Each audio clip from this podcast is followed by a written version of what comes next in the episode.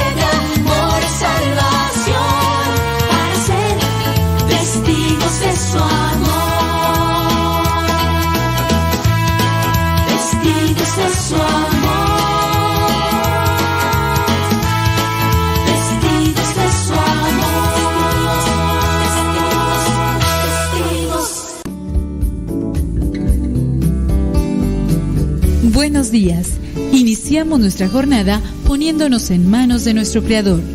Pedimos su gracia para enfrentar como hijos suyos cada reto que la vida nos presente, acompañados de María, la dulce Madre que nos invita a proclamar las grandezas del Señor.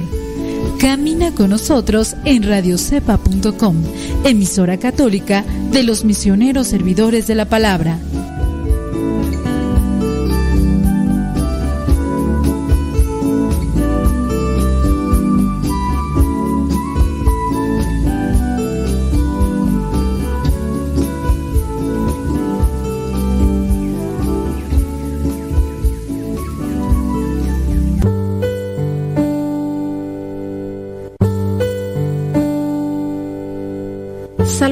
Salmo 23 El Señor es mi pastor, nada me falta. En verdes praderas me hace descansar y a las aguas tranquilas me conduce. Me da nuevas fuerzas y me lleva por caminos rectos, haciendo honor a su nombre. Aunque pase por el más oscuro de los valles, no temeré peligro alguno, porque tú, Señor, estás conmigo. Tu vara y tu bastón me inspiran confianza. Me has preparado un banquete ante los ojos de mis enemigos. Has vertido perfume en mi cabeza y has llenado mi copa a rebosar.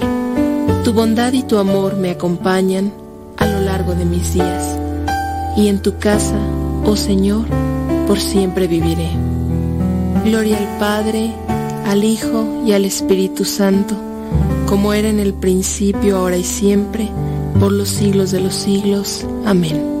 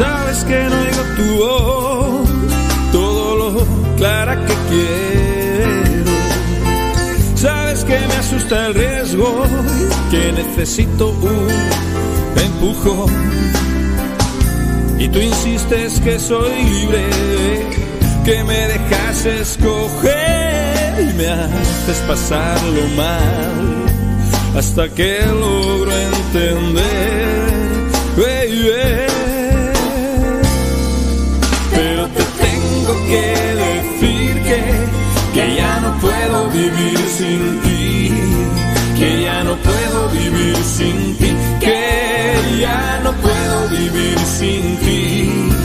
Pero te tengo que decir que, que ya no puedo vivir sin ti, que ya no puedo vivir sin ti, que ya no puedo vivir sin ti.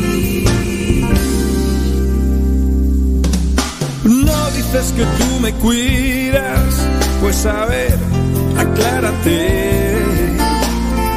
Vivo así porque tú quieres y poco me sale bien. Tanta gente que anda embroncada, tanta movida sin paz. Necesito una señal o vamos a dejar. Pero tengo que que, ya no puedo vivir sin ti, que ya no puedo vivir sin ti, que ya no puedo vivir sin ti. Pero te tengo que decir que, que ya no puedo vivir sin ti, que ya no puedo vivir sin ti, que ya no puedo vivir sin ti.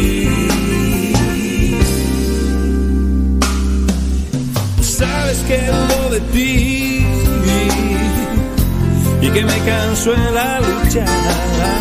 Sabes que te hago culpable de tanta calamidad. Sí, y me ciego en mi interior. No siento mi vida cansada. A tiempo, con el tiempo, para que lleguen a tiempo. Son 6 de la mañana con 3 minutos hora de California. Son 8 de la mañana con 3 minutos hora del centro de México. Aquí donde estamos, un tanto brumoso, fresca la mañana, sabroso. Son las 9 de la mañana con 3 minutos hora de Nueva York, de la Florida y de otras partes de la Unión Americana. Desde donde se conectan Dice María Velasco que se encuentra allá en Los Ángeles, California. Gracias. Beatriz, Cristóbal en eh, Port Charlotte, Florida. Muchas gracias. Saludos a Gabriela Chávez. Dice que se encuentra allá en Oklahoma.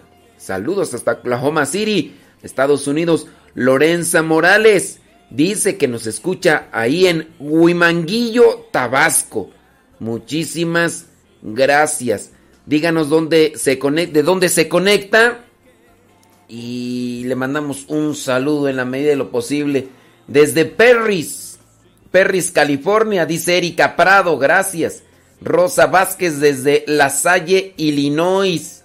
Laura Santillana está allá en Delaware, Ohio. Saludos hasta allá.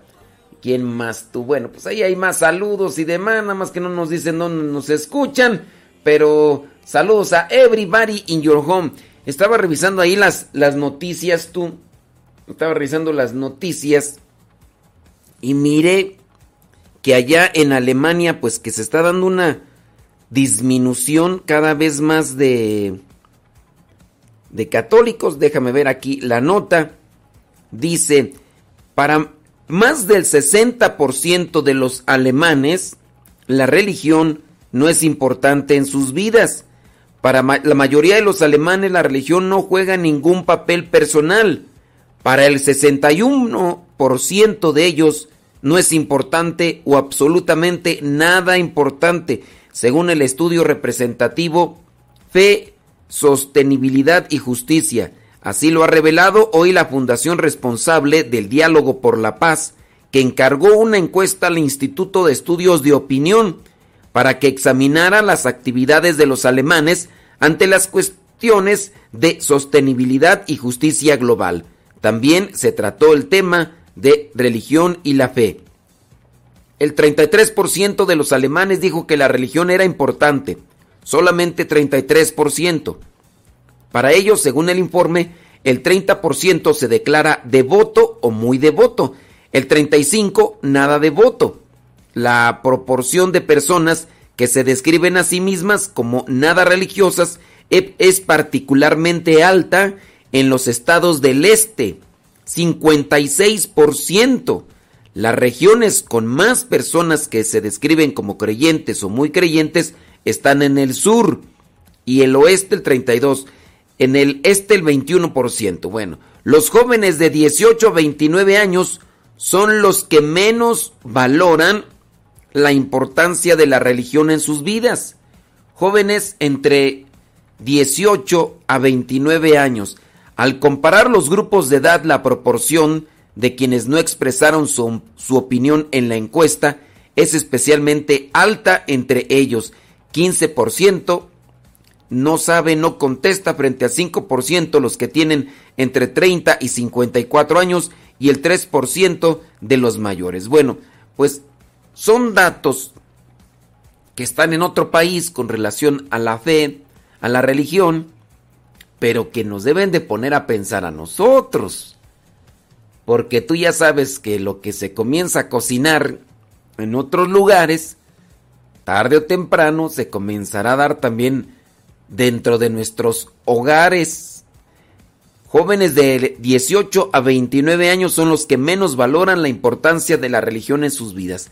¿Por qué será? ¿Por qué será que estos jóvenes allá en Alemania, pues, bueno, ciertamente tiene que ver mucho quienes están al frente de la iglesia. Y obviamente ahí se habla de una cuestión pastoral, misionera. Y bueno, para los que están allá al tanto de noticias de la iglesia, saben lo que se ha dado en los últimos meses allá en Alemania con incluso un cierto ruido de cisma porque los prelados, los clérigos, obispos, sacerdotes y demás dentro de la Iglesia Católica, pues pareciera ser que están queriendo proponer una idea más bien a su modo o a sus conveniencias o a los que les dicta la sociedad y ya no tanto a lo que es la enseñanza de Cristo, a la misma doctrina y a lo que vendría a ser el depósito de la fe que se ha venido ahí resguardando desde hace muchos, pero muchos siglos, bajo inspiración del Espíritu Santo. Así las cosas por allá sin duda tiene que ver también mucho qué están haciendo o qué no están haciendo los sacerdotes o los mismos obispos.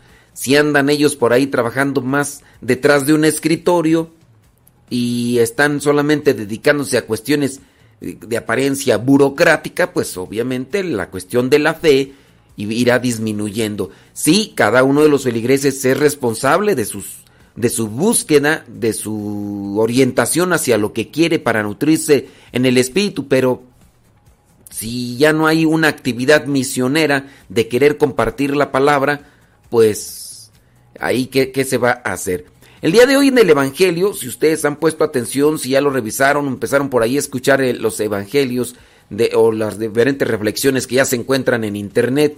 El día de hoy está un pasaje donde Jesús, bueno, más bien donde Herodes está queriendo conocer a Jesús, Porque unas personas dicen una cosa, otras personas dicen otra, que unos dicen que es Juan el Bautista, que otros que dicen que es el profeta Elías y que y, Herodes tiene curiosidad de ver quién es ese Jesús del que están hablando, pero pues encuentra tanta variedad de opiniones y de ideas. Ahí es el peligro de cómo muchos de nosotros nos podemos ir formando un Dios a nuestra manera, a nuestra comodidad y a nuestros gustos. Y ahorita pues ya ves, cada quien, cada quien quiere incluso opinar y quiere defender lo que piensa como si fuera un derecho principal o una postura principal.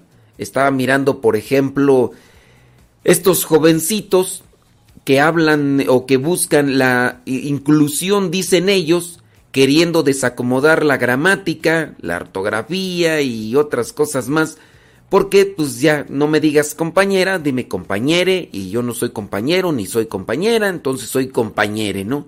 Y ahí empiezan incluso a inventar, miraba algunos videos donde se equivoca las, las, personas que proponen este tipo de cosas, se equivocan y entonces dentro de su equivocación se justifican y van acomodando nuevas ideas. Y ahora pues ya se metió en otra polémica estos jovencitos porque ya incluso se quisieron meter dentro del lenguaje de, señas que utilizan los sordomudos, de, del lenguaje de señas, y empezaron a decir cosas nada más porque se aprendieron algunos signos y empezaron a decir, no, ahora tiene que ser así, así, así. Y obviamente, pues carentes de conocimiento de la, las formas y lo que es ese lenguaje, ya vinieron los que sí saben, a ver, estás equivocada, eh, tú esto, lo otro, aquello, y, pero así es la imposición de las ideas y a veces ya cada quien se quiere formar idea a su modo, de señas, de inclusión, de Dios y todo. Y también en la religión, pues a veces puede pasar eso, pero entre que son peras y son manzanas. Nueva criatura es, las cosas viejas pasaron, he aquí, todas son hechas nuevas.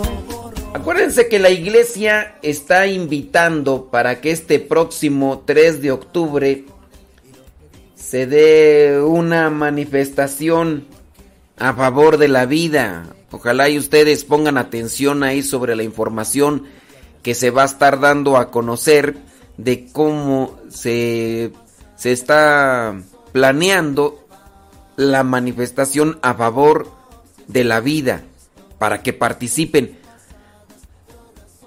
Pero pues sí hay que tener bien presente que magistrados, diputados y senadores, pues en realidad así como que tú digas que van a hacer caso a, lo que estamos buscando con, con esto de, de las machas, pues va a estar muy difícil. Pero por lo menos hay que manifestar el descontento de este tipo de leyes y cosas que se están ahí dando. Así que chéquele, chéquele por ahí, búsquele para que vea la información. Aquí donde estamos nosotros, pues también se están organizando. Aquí en la capilla donde estamos, pues ya incluso hay autobús, un autobús para que los que quieran participar de esta manifestación a favor de la vida, pues vayan allá a la marcha.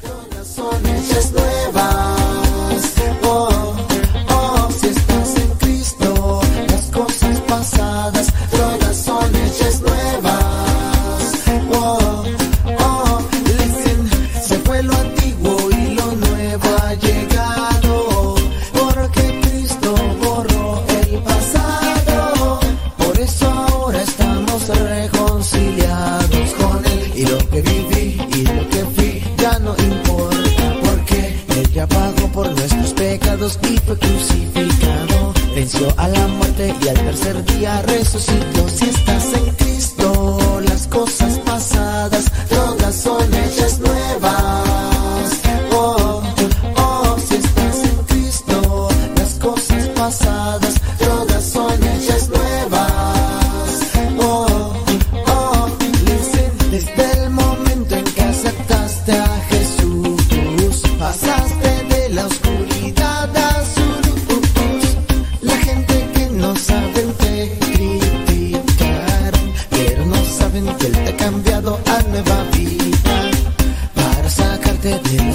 Tinieblas a ser soldado de Dios, porque cargando nuestros pecados Él nos salvó. Si estás en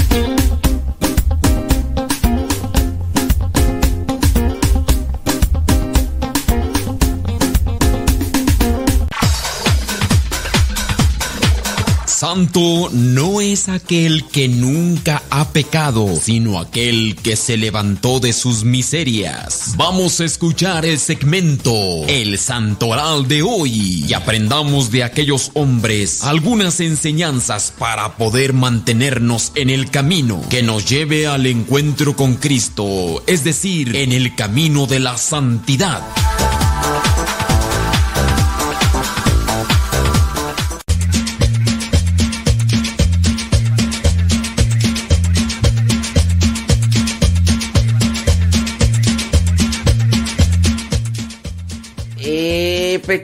Efectivamente, hoy día jueves 23 de septiembre, vámonos con el santoral.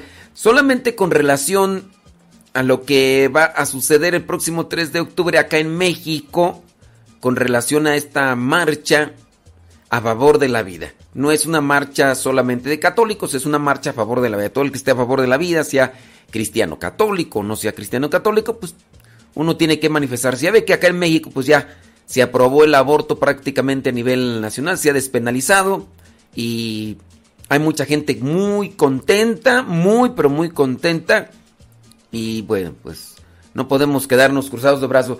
Ciertamente, pues uno tiene también que buscar la información. Si puedes participar, bueno, pues se les invita a participar y si no, se te invita para que puedas eh, invitar a los demás. Por ahí está una carta que fue expedida el 13 de septiembre del 2021 por parte de la Conferencia Episcopal de México para participar de esta marcha. Acá en México todavía se pueden hacer este tipo de cosas, así que échenle. Eh, por ahí búsquenle ustedes la información. E iba a leer la carta, pero sí está un tantito, un tantito extensa. Solamente es pues esta invitación a participar. Vean ustedes ahí en sus comunidades, si ya han dado caso y hay algo organizado por parte de algunos grupos pro vida, pues intégrense a ellos y si no, pues vean también la manera de cómo participar. Esto se piensa hacer ahí eh, una, una caminata, una procesión eh, desde lo que es el Auditorio Nacional de la Ciudad de México, comenzar ahí a caminar hasta lo que vendría a ser que el el ángel de la independencia. Bueno, pues por ahí yo todavía no tengo así bien la información detallada, pero sería este tipo de, manifestación, esta marcha a favor de la vida. Ya si ustedes me piden más detalles, les digo, no los tengo, búsquenlos ustedes están escuchando ahí, pues pueden buscarle ahí en el internet y ya pueden marcha a favor de la vida, 3 de octubre en México. Y ahí les van a hablar de, de los detalles y todo lo demás. ¿Sale, vale? Porque sí, pues ustedes me piden más cosas que, que de dónde están saliendo los autobuses, que si los autobuses son, que, que si traen televisión y todo lo demás. No, pues ya, ya esas cosas ya, la verdad no las sé. Que, que si los autobuses son de lujo o que son de los guajoloteros. No, pues también eso ya tampoco no lo sé. Entonces, pues por ahí búsquenle. Vámonos mejor con el Santoral. ¿Qué le parece? Día 23 de septiembre. La iglesia tiene presente, como ya habíamos mencionado, al padre Pío. Pío de China. Oiga, por ahí hay como unas cinco películas, yo creo. Yo he visto como unas dos.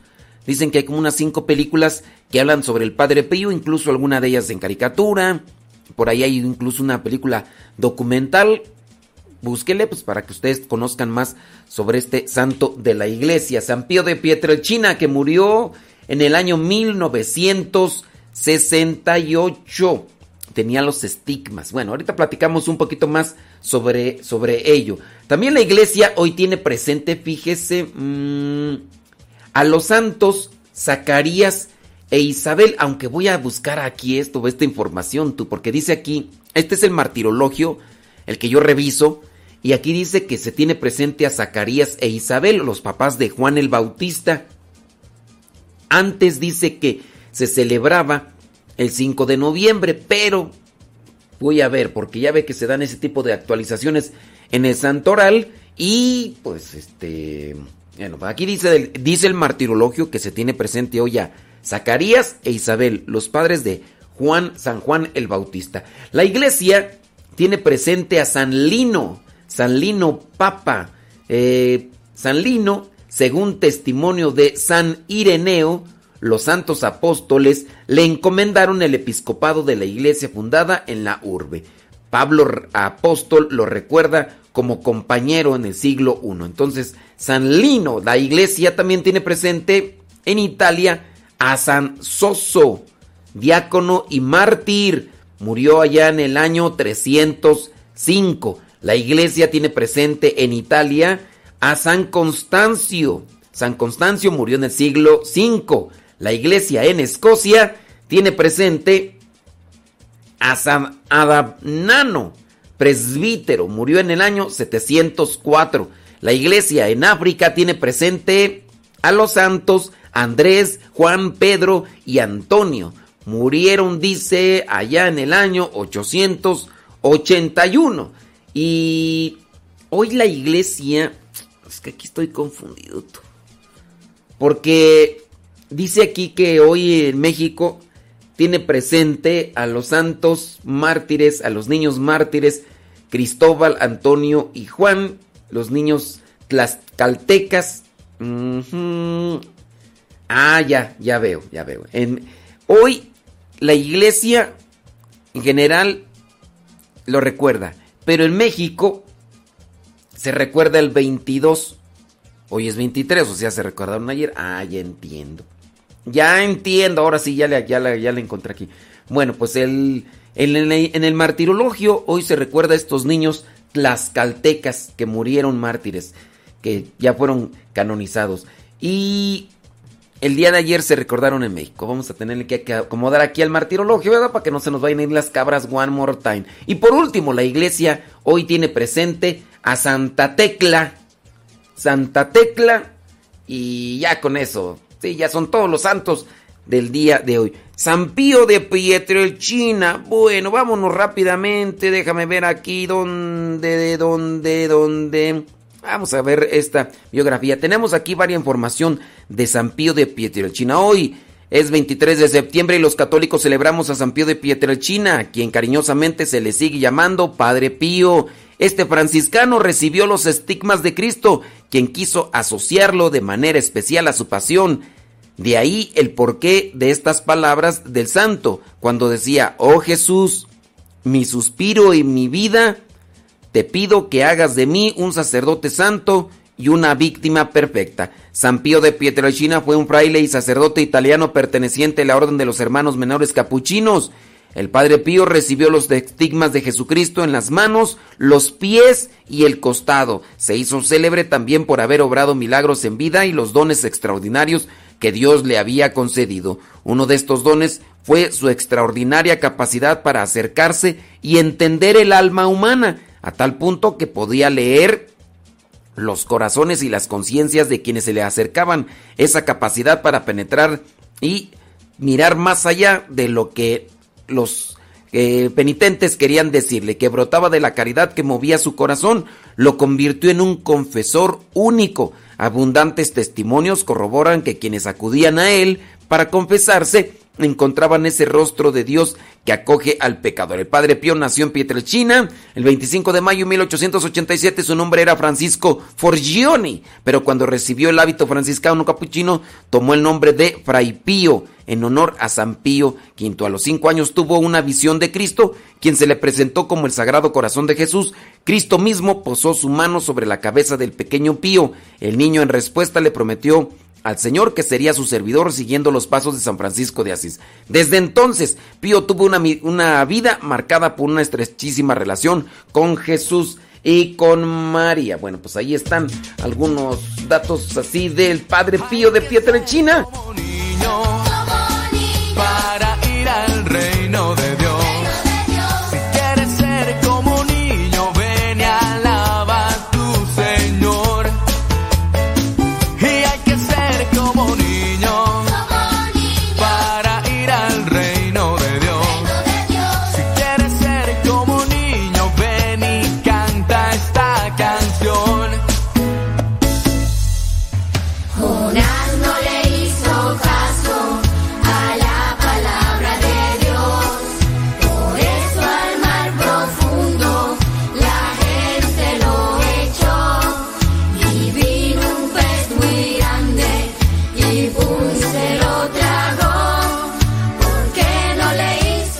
Saludos a Lenali. Dice que ya nos están escuchando. Eso es Toño, Pepito y Flor. Gracias a los que le dan compartir.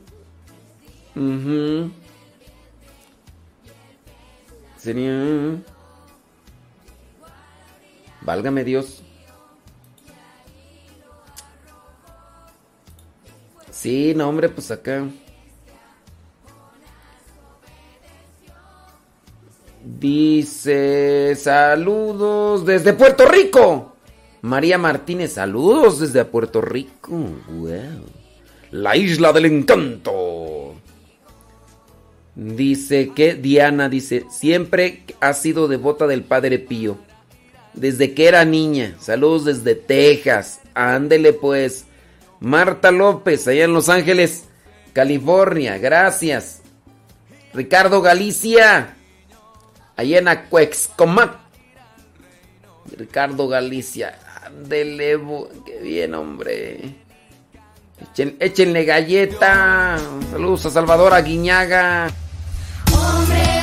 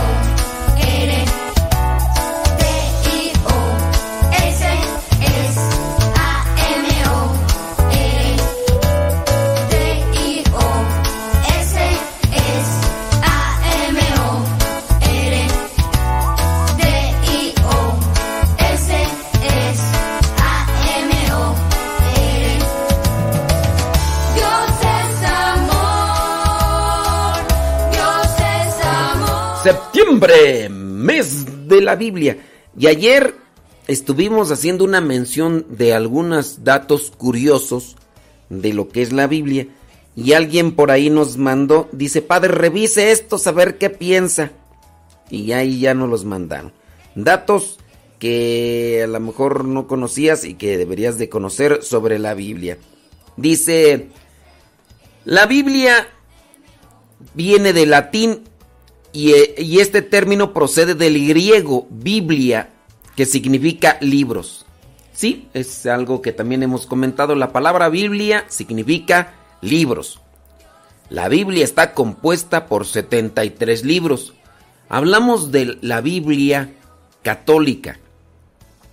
Y bueno, pues sabemos que la Biblia católica es la que tiene más tiempo, porque al final de cuentas la Iglesia católica fue la que dio la conformación y destinación de, en este caso, los libros que contiene el Nuevo Testamento.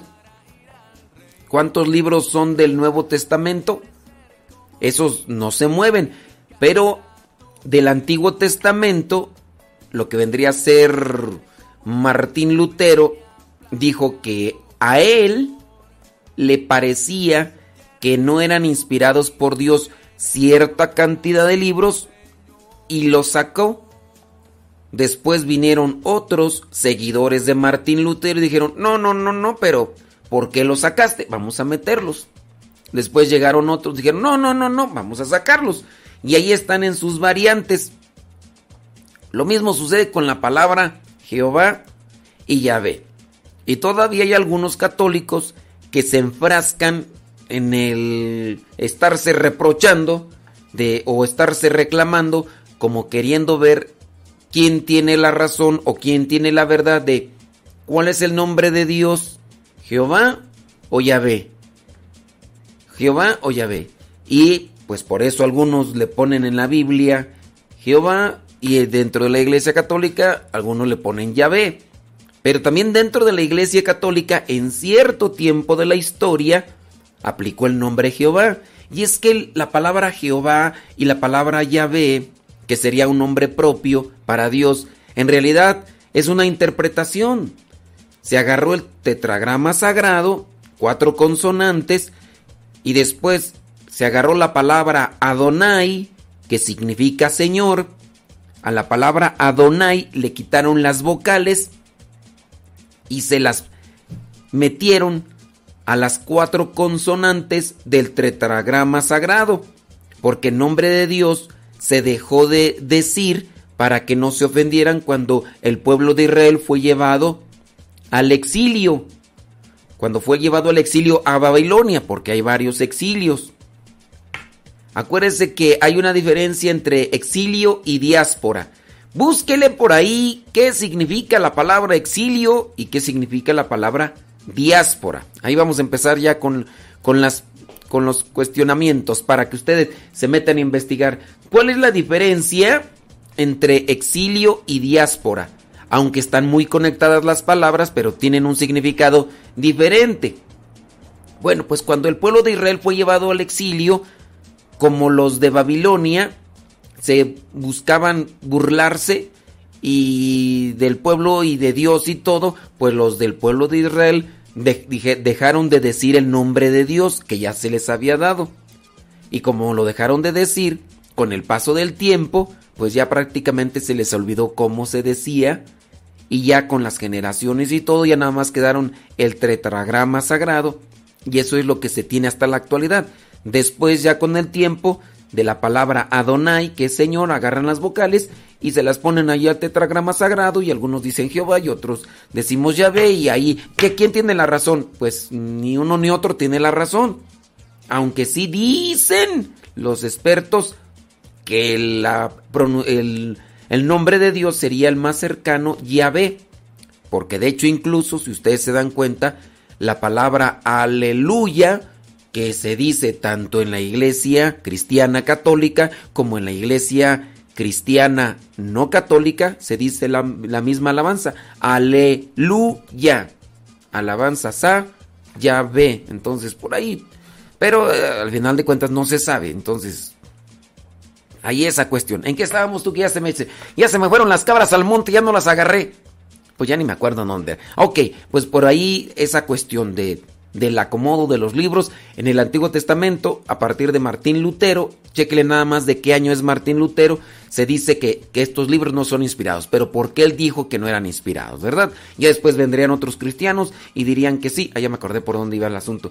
Y ya después otros cristianos lo metieron y ya ustedes encontrarán Biblias cristianas, no católicas, porque son realizadas por eh, comunidades cristianas no católicas y, tienen los libros deuterocanónicos. Acuérdense que hay libros canónicos y hay otros deuterocanónicos, aunque los cristianos que no aceptan los libros deuterocanónicos le dan el nombre de apócrifos, pero eso no es incluso una mención propia, porque la palabra apócrifo significa escondido o oculto y eso no tiene que ver nada con que sean verdaderos o falsos, como es la connotación que ahora le dan a algunos porque dicen, a ver, este documento es apócrifo para decir que no es verdadero y eso simplemente no lo es.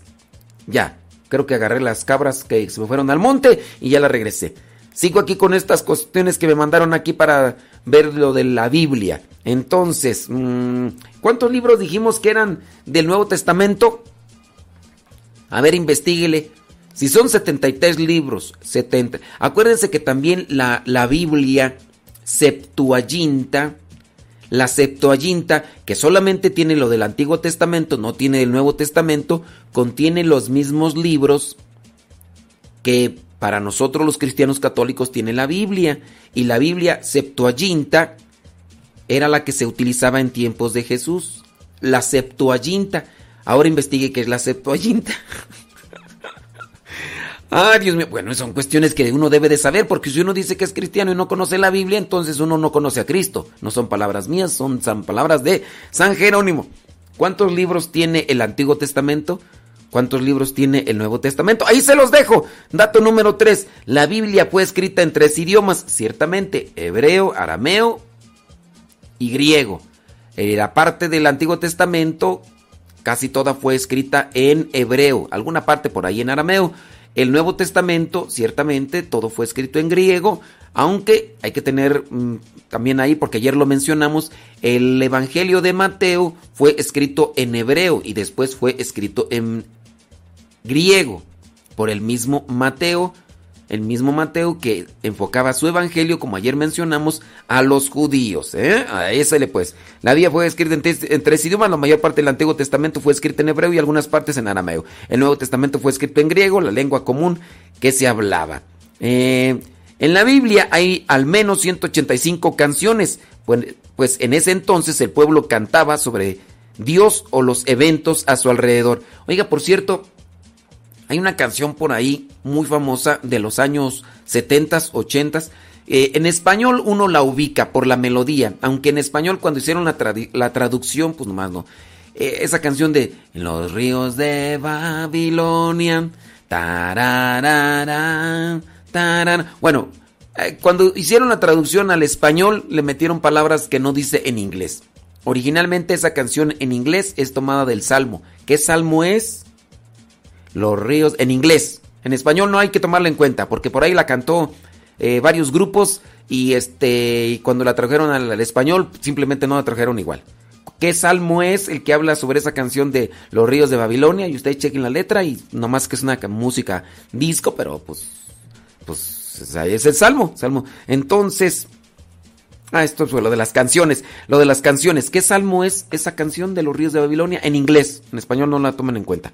Muy bien. Este, ¿qué otra cosa tú? Eh, la Biblia fue escrita por más de 40 autores, entre los que se encuentran personas de diversa condición y posición, como los profetas, reyes, evangelistas y apóstoles. Ayer mencionamos quién fue el que más libros escribió en el Antiguo Testamento, quién es el que más libros escribió en el Nuevo Testamento, qué autor fue el que más libros escribió en el Antiguo Testamento cuál autor fue el que más libros escribió en el Nuevo Testamento. Eso se los dijimos el día de ayer. Ahorita vamos a ver cuánta atención pusieron y a ver si aprendieron algo. Porque ustedes a veces muy chichos, ni apuntan nada. Y acá muy sácale punta y a la mera hora se les barre el disco y el cassette como a Miguelito. que voy a morir si en tus ojos nacen los mirada mis pies, ya que en tus manos no sé frío porque voy a sufrir. Si te tengo junto a mí. La vida es muy bella y sencilla, uno es quien la complica. Si sabes que el fuego te quema, no sé por qué, te le arrimas, la sed no saciarás. Nunca con agua de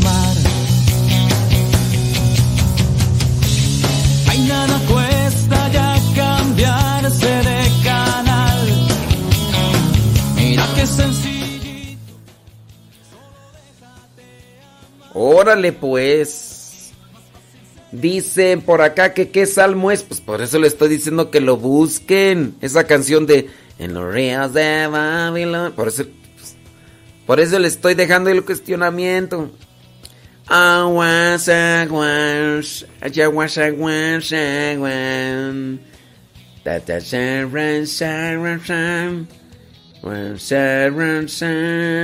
¿Cuántos libros son del Antiguo Testamento y cuántos libros son del Nuevo Testamento? ¿Cuál 60? Tú, tú, tiene, tú, tú eres este cristiano no católico, ya me di cuenta. ah, ya entiendo, ya entiendo. Sí, sí, sí, sí. No, pues chequenle. Sí. Nemías, wow. Nemías, Nem- Nemías es este uno de los junto con Esdras, Nemías y Zorobabel fueron los que repatriados después de que estaban en Babilonia y entonces se dedicaron a la restauración después.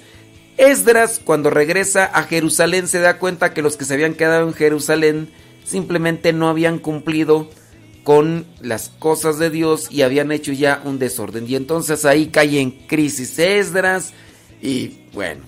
Pero Nehemías también es un personaje importante después del, del regreso de, de Babilonia. Así que, qué bueno, qué bueno que, que, que están ahí conectados. Yo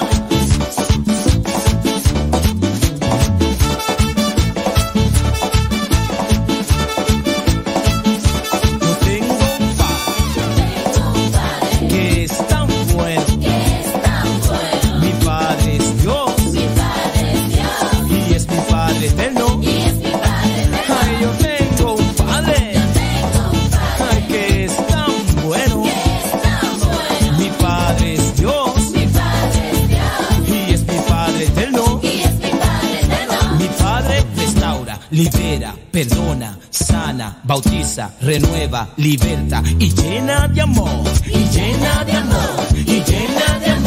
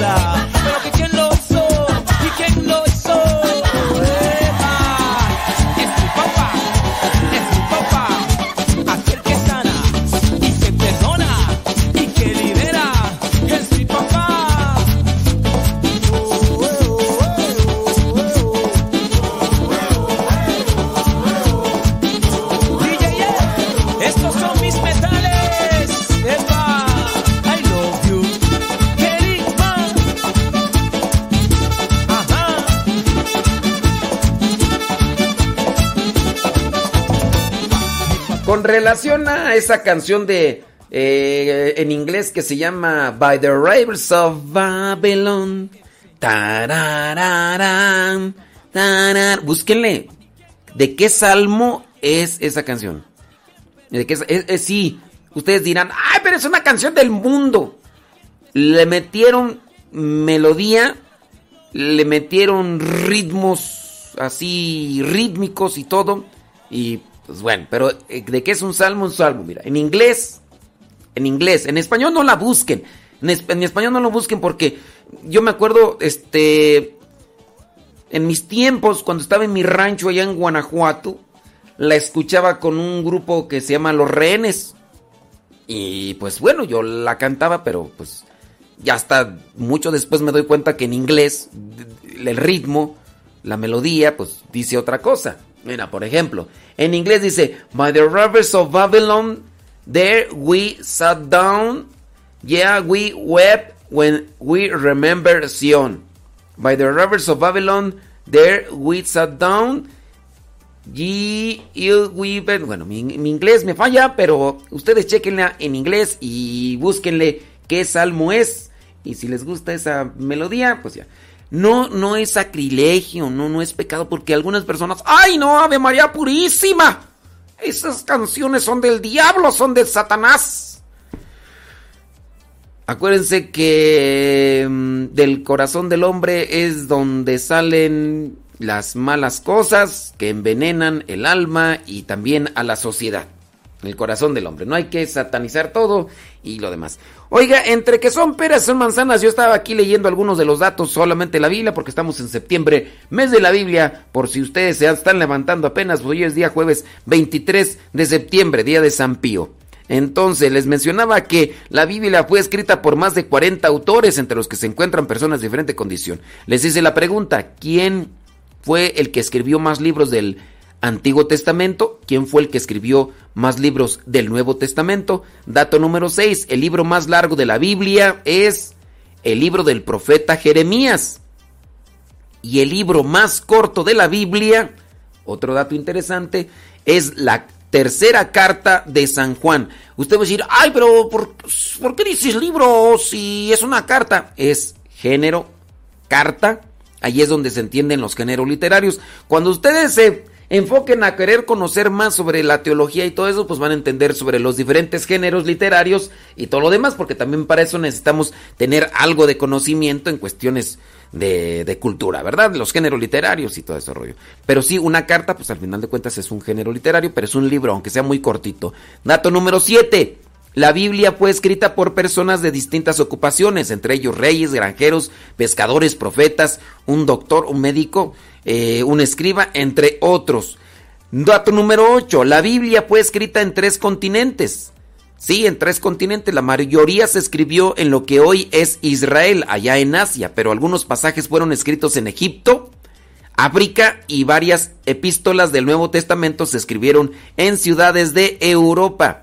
Dato número 9. En la Biblia hay más de 40 milagros de Jesús, que incluyen sanaciones, exorcismos, resurrección de los muertos y control sobre la naturaleza. Hay más de 40 milagros. El milagro más antiguo de la Biblia no es, no, perdón, el milagro, el libro. El libro más antiguo de la Biblia no es el Génesis, como muchos creen. ¿Cuál es el libro más antiguo? O sea, antes que el Génesis, otro libro fue escrito. ¿Cuál libro es ese? Ahí se los vamos a dejar en la incógnita para que le investiguen. O se los decimos de una vez. ¡Ay, ya dígalo! Pues sí, ¿qué le cuesta? No, pues, búsquenle por ahí y, y- y demás. Déjame ver. Vámonos con las frases de el Padre Pío. ¿Dónde la tenía? Espérame tantito. Espérame tantito. Aquí tenía frases del Padre Pío. No, espérame, son datos. Este. Aquí están frases.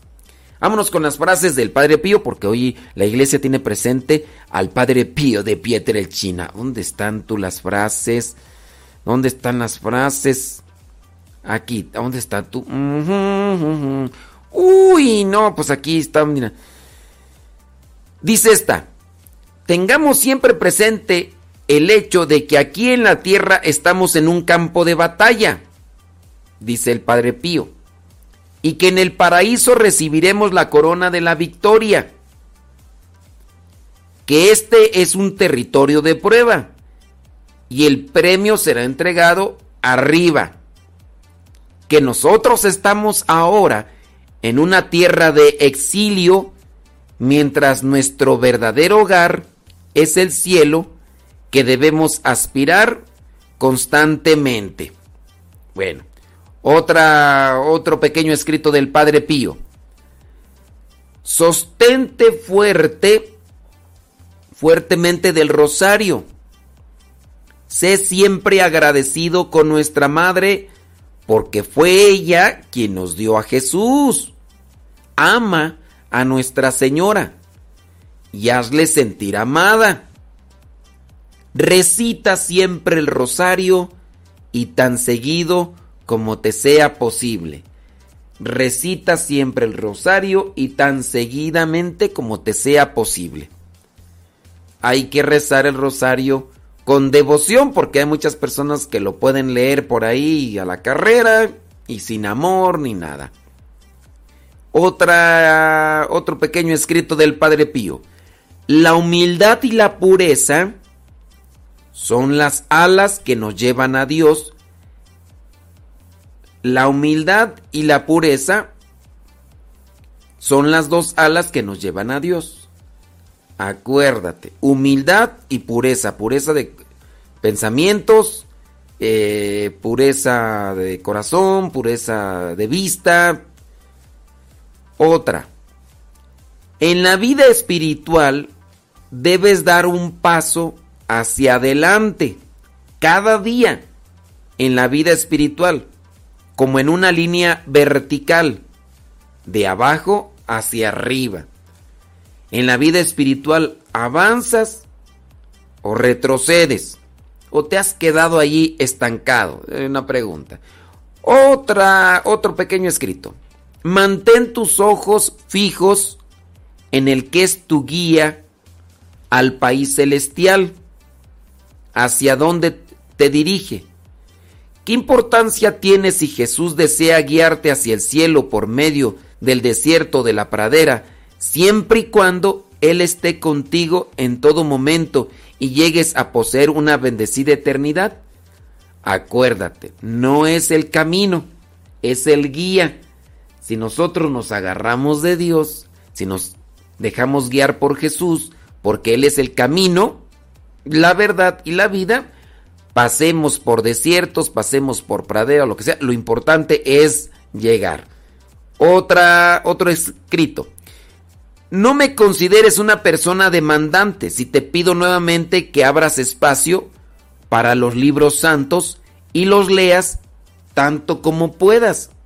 La lectura espiritual es tan necesaria para ti como lo es el aire que respiras. Recomendación del Padre Pío, leer cosas, libros de santidad. Hay algunos de ustedes que leen más los comentarios del Facebook que cosas buenas. Última, renueva tu fe asistiendo a la Santa Misa, pero llega a tiempo, no como aquellas personas que tienen un voto o una manda de llegar siempre a la mitad, después del Evangelio, cuando ya está el sermón y Mantén tu mente enfocada en el misterio que se revela frente a tus ojos. En los ojos de tu mente, transpórtate al Calvario y, medita en la víctima que se ofrece a sí mismo a la justicia divina. Entonces, acuérdate que la misa es el sacrificio de Cristo. Por eso, pues yo digo que no es correcto estar aplaudiendo en las misas como si fuera una fiesta de cumpleaños o de 15 años, porque al final de cuentas, pues es el sacrificio de Cristo. Imagínate, si el Padre Pío te dice, a ver, transpórtate al Calvario, estás ahí, le vas a estar aplaudiendo, ¡qué bravo! ¡Jesús! ¡Estás ahí en la cruz! ¡Qué bueno! yo digo que no, no sé tú. No sé tú, pero... Siempre te estoy buscando Señor. En la risa de los niños, en la paz de los sensatos, en el sol, en el abrazo de un amigo, en la calma de los sabios, y te descubro en lo sencillo, te mueves en el amor.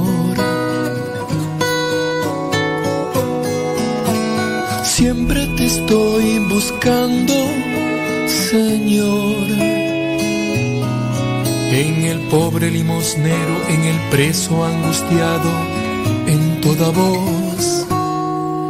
En el viejo abandonado, en el enfermo solitario. Y te encuentro en lo ordinario, te mueves en el dolor. Jesús, eres tú mi respuesta. Jesús, a mi lado estás.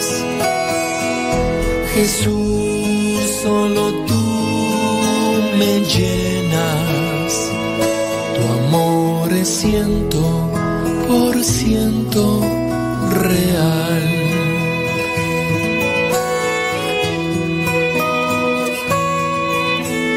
Siempre te estoy buscando, Señor. En el bosque, en un camino, en el mar, en el desierto, en un mall, en la bulla, en el silencio, en el gozo, en el llanto, y te descubro en lo sencillo, te mueves en el amor.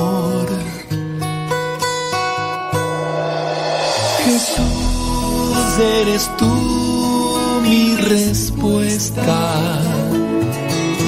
Jesús, a mi lado estás. Jesús, solo tú me llenas. Tu amor es ciento por ciento real.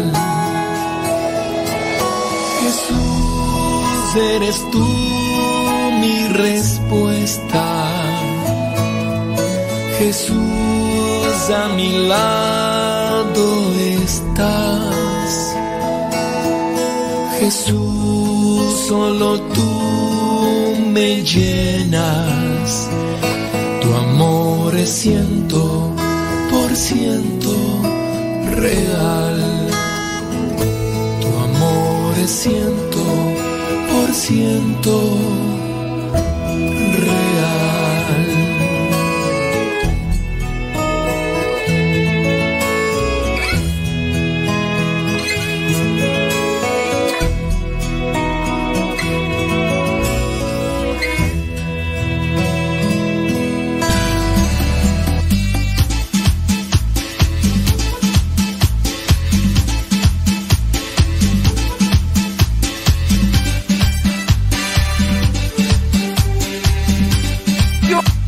Déjame ver, ya nos desconectamos de una estación. Vamos a ver si en la otra... mm, eh, no. No, ho- hoy no se levantaron. Ni modo.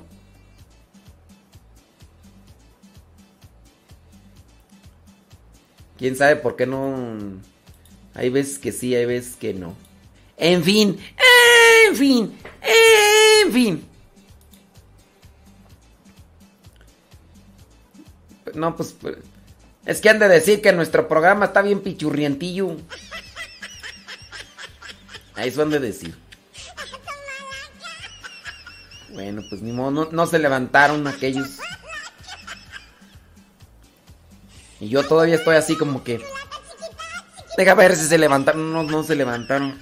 Ay, levántate, católico. Se quedaron dormidos otra vez. O ya no nos irán a sintonizar. Bueno, pues.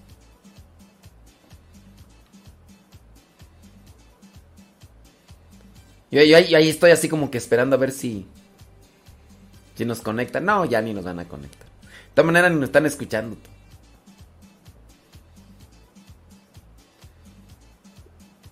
Bueno, pues ni modo. Ni modo, dijo Lupe, ¿qué le vamos a hacer? Dijo Don Roberts.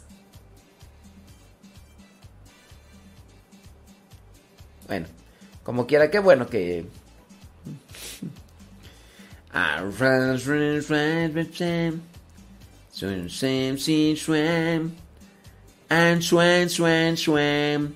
Oye, estaba mencionando ahí sobre lo que es esta convocatoria para lo que vendría a ser convocatoria a la marcha por la mujer y por la vida. Como sabe, y lo hemos comentado en la pasada reunión de la Conferencia del Episcopado Mexicano, la Suprema Corte de Justicia de la Nación resolvió dos acciones de inconstitucionalidad relacionada con la despenalización del aborto y el derecho humano a la vida en el Código Penal de Coahuila y en la Constitución de Sinaloa. Hemos compartido lo lamentable de esta situación y ya nos hemos pronunciado al respecto. Ahora debemos estar abiertos a las acciones que conllevan nuestro pronunciamiento. Vemos con agrado las numerosas acciones y manifestaciones que se han dado en todo el país y animamos a todos los laicos a seguir haciéndolo en el sentido en ese sentido diversos laicos de distintas organizaciones sociales católicos y no católicos se han acercado a nosotros para proponer una presencia masiva en la Ciudad de México con el fin de manifestar el aprecio y la protección de la vida humana de la mujer y de su hijo en toda circunstancia. Como pastores estamos llamados a acompañar, impulsar y a respaldar las acciones de nuestros fieles, de tal manera que esta concentración de miles de hombres y mujeres dentro del marco de la ley sea una expresión nacida desde la fe, hecha caridad a favor de soluciones reales a las necesidades de la mujer y su dignidad, al mismo tiempo que se hace visible y se respeta la integridad del derecho a la vida del hijo o hija en gestión. Esta concentración se ha agrupado en torno a una campaña que lleva como título a favor de la mujer y de la vida y reúne organizaciones sociales de todo el país. Como recordará la propuesta ha sido presentada en la conferencia del episcopado mexicano. Bueno, ahí está ya la convocatoria por parte de por parte del episcopado. ¿Qué más tú? Este, déjame terminar nada más con las frases, no frases, sino eh, escritos del Padre Pío. Vámonos con la disciplina. El que se apega a sí mismo a la tierra permanece apegado a ella. O en otras palabras, el que se apega a las cosas del mundo queda apegado al mundo. Es con violencia que debemos dejarla. Violencia no en el sentido denigrante o, negativo, sino con fuerza, con, con empuje. Es que muchos piensan que la violencia es mala, pero no, o sea, es la acción acelerada que uno debe tomar. Es mejor desprenderse uno mismo poco a poco de todo de una vez. Pensemos siempre en el cielo. Es mejor desprenderse uno mismo poco a poco de todo de una vez. Eh, otra, otra frase, otro escrito. Humildemente reconozcamos que si Dios no fuese nuestra armadura y escudo, nos atravesarían todo tipo de pecados. Por eso debemos vivir en Dios, perseverando en nuestras prácticas y aprender a servirle a expensas, a expensa propia. Siguiente. Tratemos de servir al Señor con todo nuestro corazón y voluntad. Él siempre nos dará lo que merecemos. Y esas ya son todas las... Aunque aquí hay más, tú, ¿verdad? El Padre Pío. Cinco hábitos del Padre Pío para personas que quieren ser santas. 50 consejos para ser feliz del Padre Pío. Este está interesante. Vamos a ver. Vamos a ver. Tiriri, tiriri, 50 consejos del Padre Pío para ser feliz.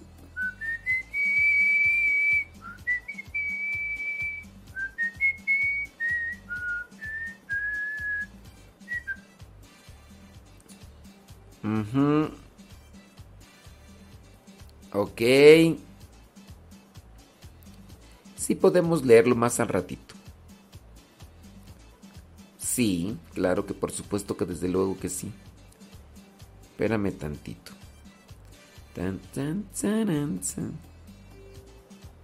Sobres. Sobres, sobres, sobres, sobres, sobres, sobres, sobres, sobres, sobres, sobres, sobres, sobres, sobres, sobres, sobres. Sobres. Ok. Ok. Ok. Ok. Ok, ok, ok. Muy bien. Vámonos con el. Déjame ver aquí, va, que yo iba a mirar tú. Es que aquí en noche me mandaron algo. Sí.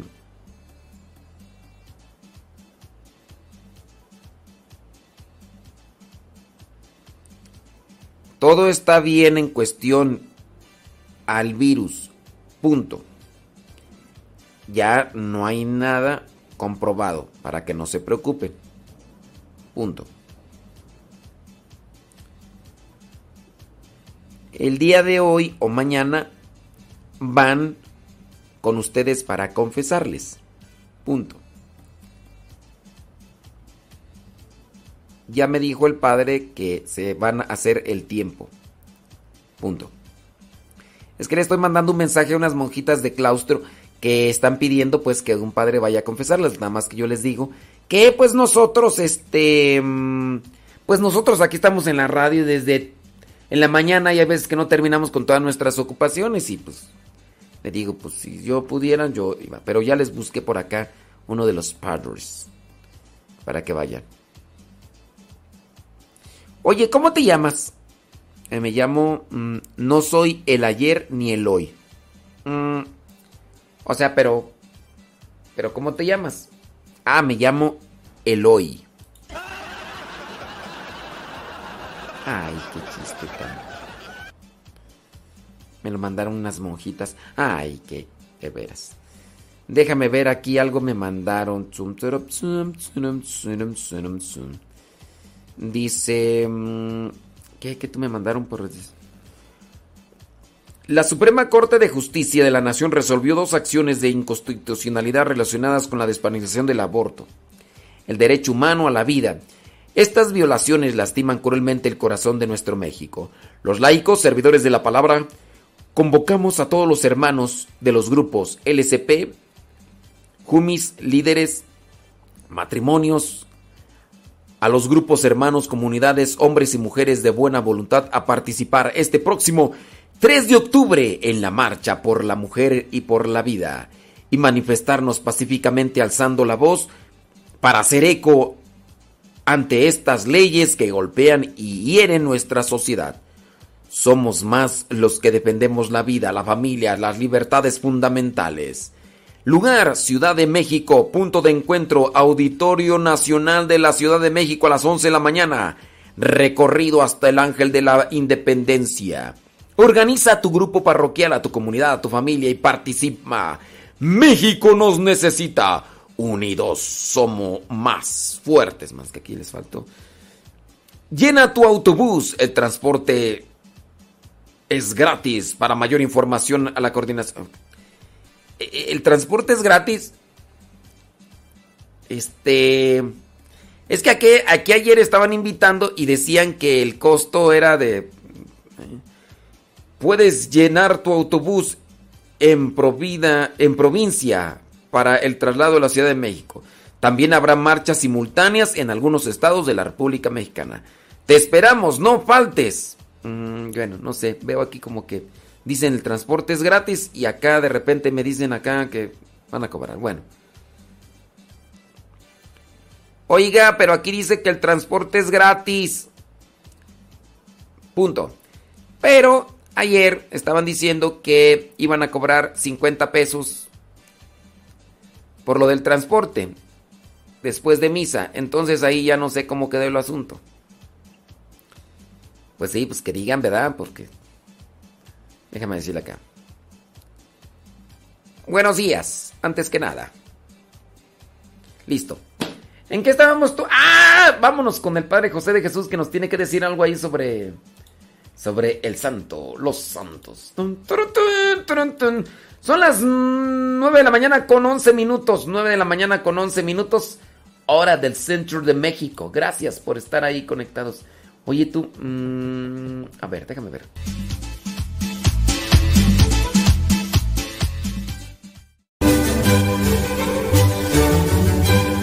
El 23 de septiembre se celebra a San Andrés Fornet, un sacerdote que trabajó mucho con los pobres hasta que en 1789 estalló la Revolución Francesa que asesinó a miles de católicos y persiguió a todos los sacerdotes. El padre Andrés tuvo que disfrazarse para seguir predicando y luego huyó a España. Al regresar a Francia fundó una comunidad para brindar ayuda y protección a las jóvenes pobres.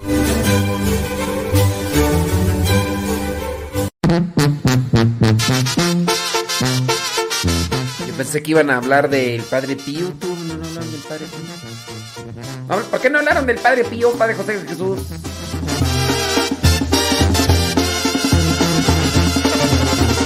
Ya cumplió 50 años, es sacerdote activo.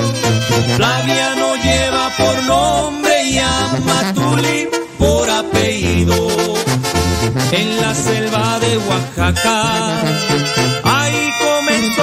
Y de ese nido salieron ya diferentes pajaritos, como el padre Octavio y también el padre Robín y otros que se andan formando como cueto en Guatemala.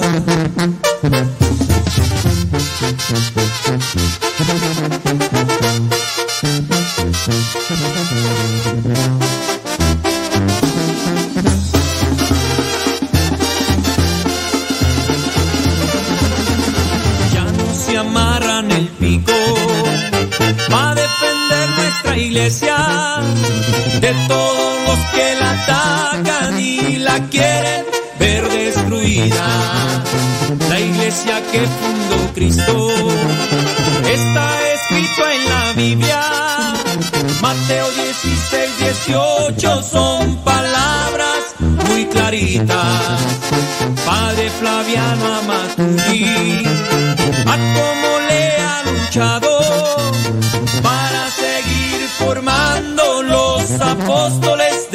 palabra.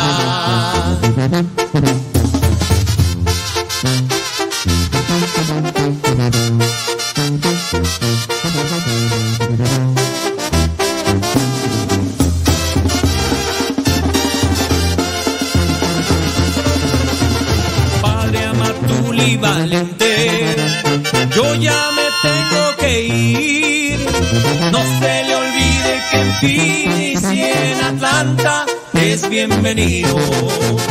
Vamos a seguir orando por su salud, Padrecito, para que siga luchando por la iglesia que fundó Cristo. Ahora sí yo me despido, Padre Flaviano Amatuli. Vamos a pedir a Cristo que la paz esté contigo. Ahora sí yo me despido,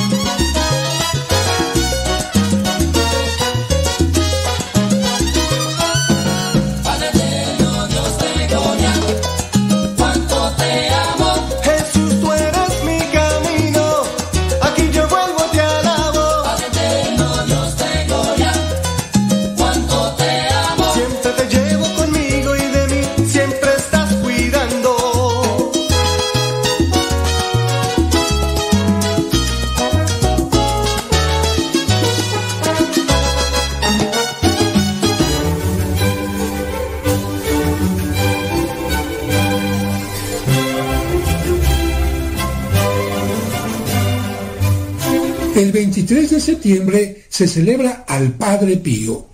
Francesco Forgione nació el 25 de mayo de 1887 en Pietrelcina, una población al sur de Italia dentro de una familia muy humilde. Se consagró a Jesús cuando apenas tenía cinco años y a los 16 ingresó a la orden de los capuchinos tomando el nombre de Pío en honor de San Pío I. El 10 de agosto de 1910 fue ordenado sacerdote y después de haber estado en varios conventos, el 4 de septiembre de 1916 llegó a San Giovanni Rotondo, al sur de Italia, donde permaneció hasta su muerte. El 20 de septiembre de 1918, Padre Pío rogaba ante un crucifijo cuando, después de una visión, sintió un gran dolor y aparecieron en su cuerpo los estigmas de la pasión. Durante medio siglo nunca cerraron, por lo que tuvo que ocultarlos, y solo desaparecieron hasta el momento de su muerte, el 23 de septiembre de 1968, cuando él tenía 81 años de edad. En marzo del año 2008, su cuerpo fue exhumado para su veneración y se encontró en un estado increíble de conservación, por lo que algunos afirman que está incorrupto. Fue canonizado el 16 de junio del año 2002.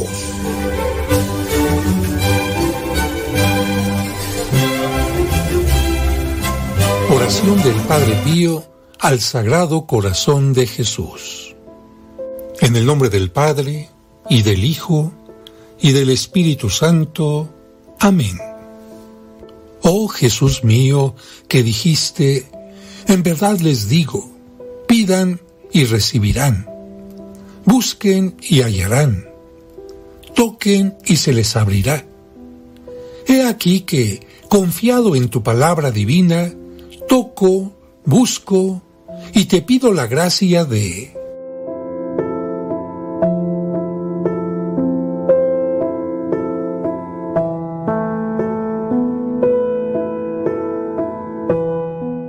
Padre nuestro que estás en el cielo, santificado sea tu nombre. Venga a nosotros tu reino. Hágase tu voluntad en la tierra como en el cielo. Danos hoy nuestro pan de cada día. Perdona nuestras ofensas, como también nosotros perdonamos a los que nos ofenden. No nos dejes caer en la tentación, y líbranos del mal. Amén. Dios te salve María llena eres de gracia. El Señor es contigo. Bendita eres entre todas las mujeres, y bendito es el fruto de tu vientre, Jesús. Santa María, Madre de Dios, ruega por nosotros pecadores, ahora y en la hora de nuestra muerte. Amén.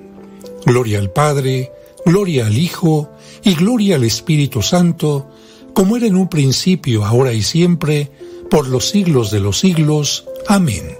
Sagrado Corazón de Jesús, en ti confío.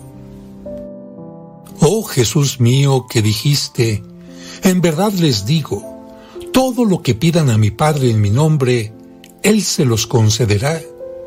He aquí que, confiado en tu palabra divina, pido al Eterno Padre en tu nombre la gracia de...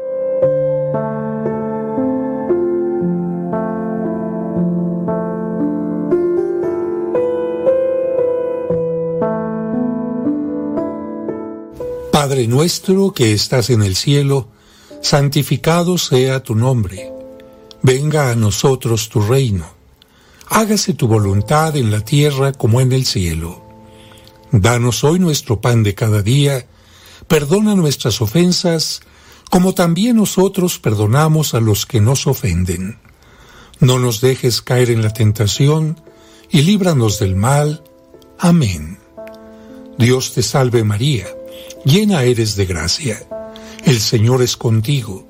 Bendita eres entre todas las mujeres, y bendito es el fruto de tu vientre, Jesús. Santa María, Madre de Dios, ruega por nosotros pecadores, ahora y en la hora de nuestra muerte. Amén. Gloria al Padre, gloria al Hijo, y gloria al Espíritu Santo, como era en un principio, ahora y siempre, por los siglos de los siglos. Amén. Sagrado Corazón de Jesús, en ti confío. Oh Jesús mío que dijiste, en verdad les digo, los cielos y la tierra pasarán, mas mis palabras no pasarán. He aquí que, confiado en la infalibilidad de tu palabra divina, te pido la gracia de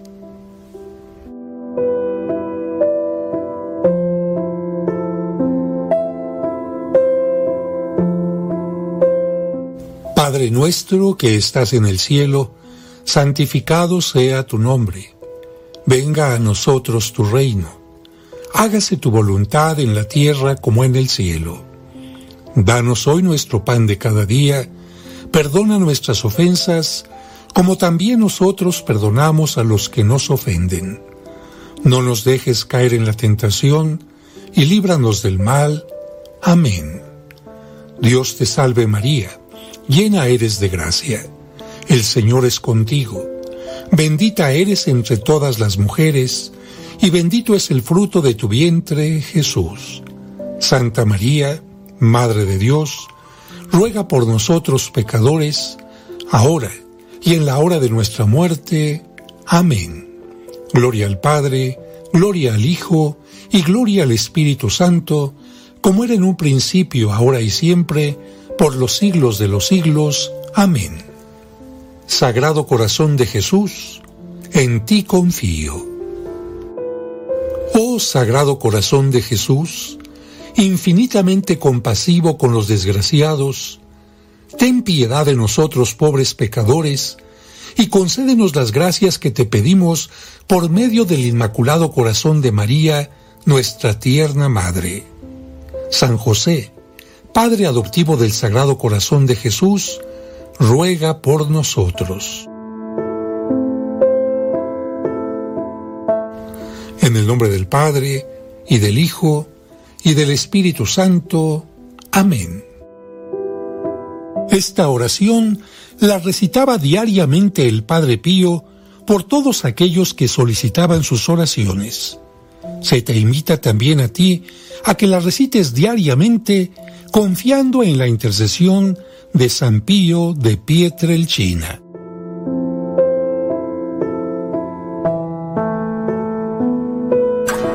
Quédate Señor conmigo, porque necesito tenerte presente para no olvidarte. Tú sabes que fácilmente me olvido de ti. Quédate Señor conmigo, porque soy tan débil y me hace tanta falta tu fortaleza para no caer tan a menudo en el pecado. Quédate Señor conmigo, porque tú eres mi vida y sin ti no tengo ni sentido ni esperanza. Quédate Señor conmigo, porque tú eres mi luz y sin ti estoy en la oscuridad. Quédate Señor conmigo para que me muestres cuál es tu voluntad. Quédate Señor conmigo de manera que pueda oír tu voz y pueda seguirte. Quédate Señor conmigo porque deseo amarte más y más y estar siempre en tu compañía. Quédate Señor conmigo si de veras quieres que yo te sea siempre fiel no me dejes solo. Quédate, Señor, conmigo, porque así como soy de pobre, y así como es de pobre mi alma, deseo que aún así sea un pequeño lugar de consolación para ti, una morada para tu amor. Quédate, Señor, conmigo, porque en la oscuridad de esta vida, con todos sus peligros, me haces tanta falta. Quédate, Señor, conmigo. Ayúdame a reconocerte como lo hicieron los discípulos al partir el pan de manera que en cada comunión eucarística encuentre yo la luz que disperse la oscuridad y que cada Eucaristía sea el poder que me sostenga, la única alegría de mi corazón. Quédate, Señor, conmigo, porque a la hora de mi muerte quiero hacerme uno contigo. Si no puedo hacerlo ese día por la comunión, que al menos sea por tu gracia, tu misericordia y tu amor. Quédate, Señor, conmigo. Quédate, Jesús. No pido grandes consolaciones divinas ni dones, porque sé que no los merezco. Solo te pido el gran regalo de tu presencia. Oh sí, solamente pido esto de ti, Señor. Quédate, Señor, conmigo, porque solamente a ti ando buscando. Busco tu amor, tu gracia, tu voluntad, tu corazón, tu espíritu, porque te amo y no pido otra recompensa que poder amarte más y más con un amor fuerte y activo Quédate, Señor, conmigo. Mira que se está haciendo tarde en mi vida. Los días se terminan, la vida va pasando y la muerte, el juicio y la eternidad cada vez están más cerca. Señor, yo necesito renovar hoy mi fortaleza de manera que no me detenga en el camino. Y para eso, Señor, me haces falta tú. Se está haciendo tarde y la muerte se aproxima día a día. Y tú sabes, Señor, que le tengo tanto miedo a la oscuridad, a las tentaciones, a la aridez, a la cruz, a los problemas, a las penas. Oh, cuánto te necesito, mi Jesús, en esta noche. Concédeme, Señor, que pueda amarte con todo mi corazón mientras esté vivo, de manera que pueda seguir amándote a perfección por toda la eternidad. Mi querido Jesús. Amén. palabra y no puedo parar. Lo que me das en ningún lado lo puedo hallar.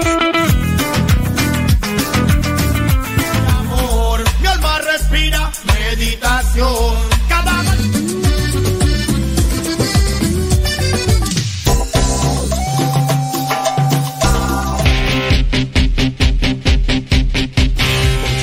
Oración quiero pre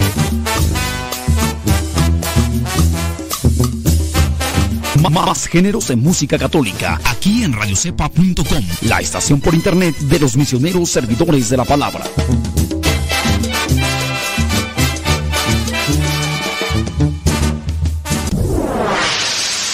Escuchas Radio Cepa.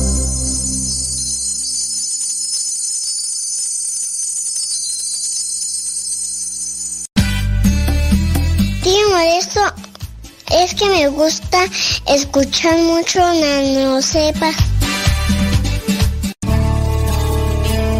En estos momentos vamos a escuchar la palabra de Dios. Dispón tu corazón para que el mensaje llegue hasta lo más profundo de tu ser.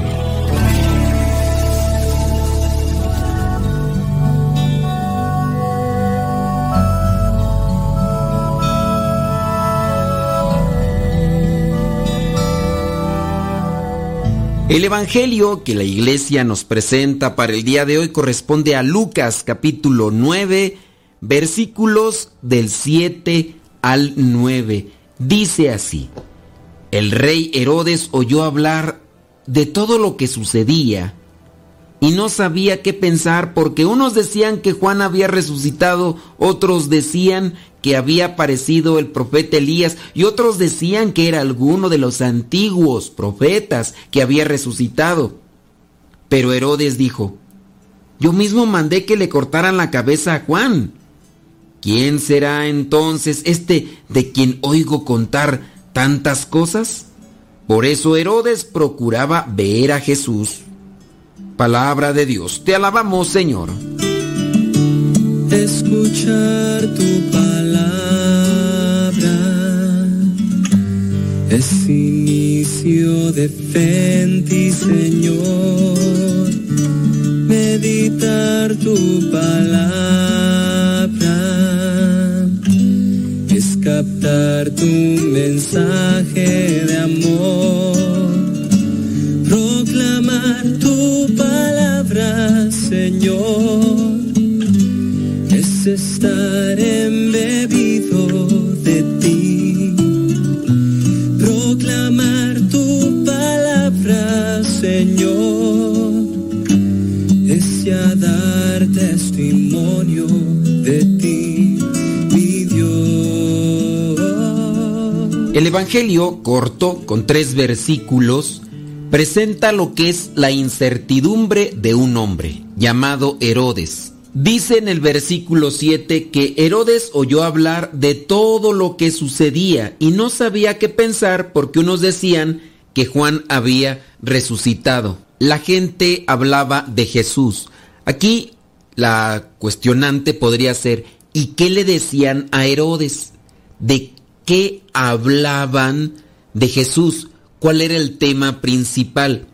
¿Te has fijado que muchas veces nosotros tocamos un tema y ese tema lo podemos desarrollar dependiendo de nuestra perspectiva, de nuestro conocimiento y también de nuestros intereses? Del mismo Evangelio, tú puedes el día de hoy escuchar el Evangelio, este mismo, meditado por otro sacerdote o por un laico o por alguna religiosa como tal. Y a lo mejor es el mismo Evangelio, pero estamos presentando experiencias diferentes, interpretaciones diferentes. Hay sacerdotes eruditos, conocedores, exégetas, estudiosos, que pueden dar una reflexión histórica a partir de estos acontecimientos, que podrían presentar el árbol genealógico de Herodes, por qué se comporta así, quiénes fueron sus padres, en qué año, el contexto social que rodeaba y también de eso se puede sacar una reflexión. ¿De qué hablaban de Jesús? ¿Qué fue lo que le dijeron a Herodes de Jesús? Y es ahí donde yo quiero dejar la primera reflexión o la primera pauta para una reflexión más bien. Cuando nosotros hablamos de Jesús, ¿de qué manera hablamos de Él? ¿Cuál es nuestro punto de apoyo al hablar de Jesús? Algunos podrán hablar de cosas prodigiosas, otros podemos hablar de lo que ha hecho Dios en mi vida, de su gracia que me ha compartido para cambiar esto. Y eso es lo que exponemos cuando nos toca hablar de Jesús. lo que Él ha hecho en nuestras vidas. O a lo mejor hablamos de lo que queremos que Él haga en nuestras vidas. Y yo te dejo una pregunta. Cuando hablas de Jesús, ¿qué es lo que presentas a los demás? Los demás que quizás no han tenido una experiencia como tú la estás teniendo al buscar este Evangelio, ¿qué es lo que le compartes a los demás de Jesús? Herodes dice que escuchó todo lo que sucedía y no sabía qué pensar porque unos decían una cosa, otros decían otra. Unos lo interpretaban de una manera y otros lo interpretaban de otra. Había algunos que incluso decían que Jesús era Juan aquel que había mandado asesinar este Herodes. Otros decían que Jesús era el profeta Elías y otros decían que era alguno de los antiguos profetas. Muchas veces opinamos sin un pleno conocimiento o sin una información que me pudiera dar una respuesta acertada de aquel tema. Vemos algo, escuchamos algo y lo interpretamos a nuestra manera y así lo decimos. No sé si les ha pasado en algún momento a ustedes que vamos por la calle y encontramos un accidente y empezamos a interpretar cómo fue que sucedió el accidente. Si vamos acompañados de alguien que pudiera hacernos la plática, comentamos, mira cómo está el automóvil, si es que están involucrados los automóviles, mira, de seguro iba así, o a lo mejor pasó esto, o a lo mejor a otro, y muy posiblemente no sucedió de la manera como nosotros suponemos. Pudo haber sucedido de otra manera, pero somos buenos para opinar. Corremos un riesgo también al ponernos a hablar de Jesús cuando no nos hemos también dado a la tarea de conocer un poco más su mensaje, de conocer su palabra. Es riesgoso tomar un pasaje del Evangelio y empezarlo a interpretar a mi manera, como yo pienso que es, como yo creo que son las cosas o como creo que Dios quiere dármelo a entender. Te pregunto, Tú eres de estas personas que dan su opinión aunque no se las pidan y dices las cosas como te las imaginas y las presentas como si fueran un prototipo de verdad. Cuando hablamos de Jesús, hablamos con, digamos, un fundamento algo que pudiera eh, respaldarnos al hablar de Jesús, que yo pudiera decir esto, lo otro, aquello. Corremos nosotros los que compartimos la palabra de Dios al suponer cosas, al suponer situaciones, dándolas incluso por un hecho. A lo mejor pasó esto, a lo mejor pasó aquello, y qué tal si pasó esto, y qué tal si pasó lo demás. Y así lo único que hacemos es perjudicar el mensaje de la palabra hago una invitación a conocer y a profundizar más sobre la palabra. Acércate con personas que se han preparado a lo largo de los años. Acércate con personas que han dedicado su tiempo a analizar lo que otros ya analizaron y que con un fundamento, con un lineamiento nos orienta a conocer más de la palabra de Dios. Ten cuidado solamente de quién escuchas estas palabras, hay algunos que se pueden presentar como conocedores y quizá tú vas a pensar que sí conocen porque tienen una facilidad de palabra y puede ser que solamente te van a engañar o a enredar. Y también, creo yo, a los que nos toca anunciar el mensaje, debemos también analizar lo que son nuestros conocimientos y reflexionarlos para no andar diciendo una cosa y otra. Otro punto que veo para reflexionar es lo que se menciona al final del versículo 9. Después de todas las cosas que escuchaba, unos decían una, otros decían otra, entonces él tenía curiosidad. Decía, yo mismo mandé cortar la cabeza a Juan. ¿Quién será entonces este de quien oigo contar tantas cosas? Tenía curiosidad. Por eso Herodes procuraba ver a Jesús. Creo que ese es otro resultado de no compartir lo que vendría a ser la verdad. ¿Quién es Jesús realmente? Y puede ser que yo solamente esté compartiendo quién supongo yo que es Jesús por alguna pizca que he escuchado por aquí o a lo mejor he leído algo así de manera muy somera. Entonces, si las cosas las estoy distorsionando a las personas, las puede mover más la curiosidad. Y yo aquí hago el cuestionamiento. Cuando predicamos, ¿de qué manera presentamos a Jesús? ¿Será que también movemos a la curiosidad? ¿Será que también hacemos que las otras personas tengan como que esa intención solamente de ver con sus propios ojos si lo que decimos de Jesús en nuestras vidas es verdad? Muchos seguían a Jesús por curiosidad para ver si es que sanaba. En el caso de Herodes tenía una intención, asegurarse de que no era aquel a quien le había mandado cortar la cabeza. A veces a nosotros también nos puede mover el interés. ¿Qué interés tenemos nosotros en querer conocer más a Jesús o en querer estar cerca de Jesús? ¿Hay algún eh, interés egoísta? Que quiero comprobar a ver si realmente sucede esto que dicen que sucede. Porque algunos dicen que pasa esto, que pasa aquello, y la curiosidad me mueve. Si llega el momento, podré mirar aquello que me movía a la curiosidad, y después de eso, ya simplemente me distanciaré. ¿No será en ocasiones eso lo que mueve a algunas personas y por eso se acercan solamente durante un tiempo y ya después se retiran? ¿Cuántas veces hemos buscado cosas por curiosidad y ya después de mirar de cerca aquello que andábamos buscando, ya lo descartamos totalmente? ¿Seremos así con las cuestiones de Dios? Dejo pues estos puntos para reflexionar. Primero, cuando hablamos a los demás de Jesús, ¿de qué manera lo presentamos o qué damos a conocer de Jesús?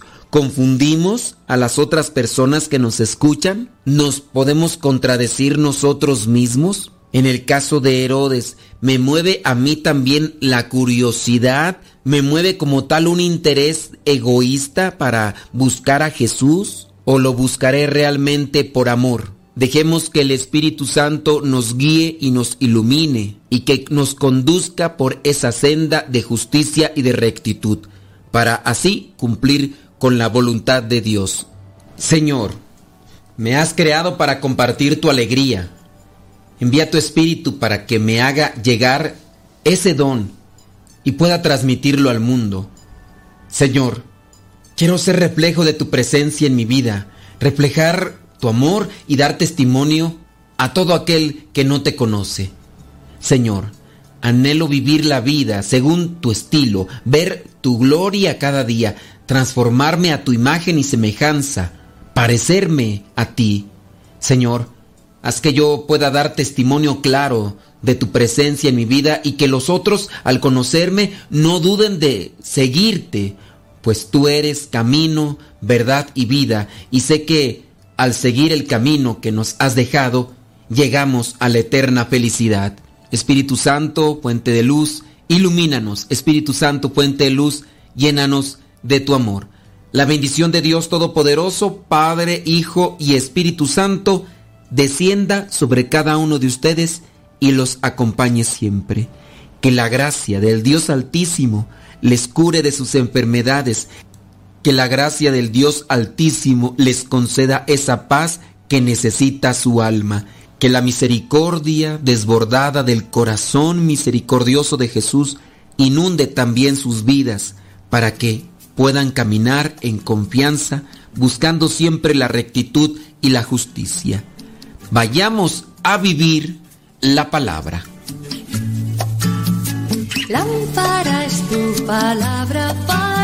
Mis pasos, luz en mi sendero. Lámpara es tu palabra para mis pasos, luz en mi sendero. Luz, tu palabra es la luz.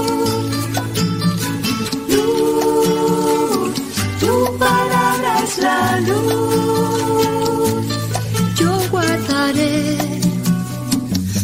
Justos mandamientos. Señor, dame vida según tu promesa. Lámpara es tu palabra para mis pasos, en mi sendero. Lámpara es tu palabra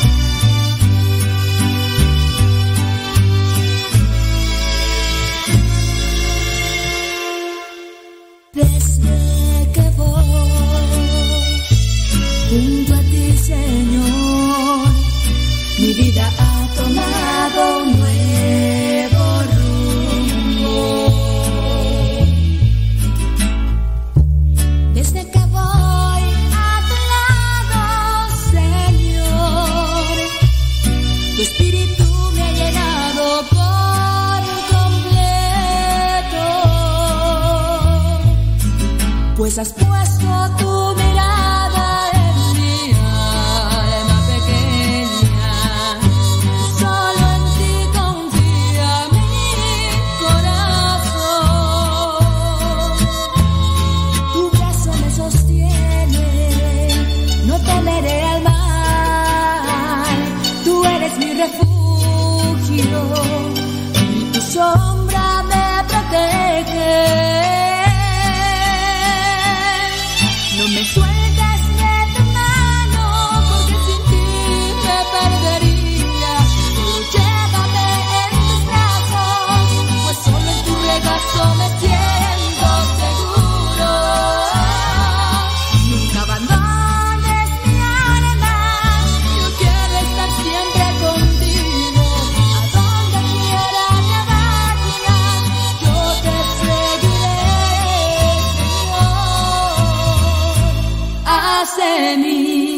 que tú quieres.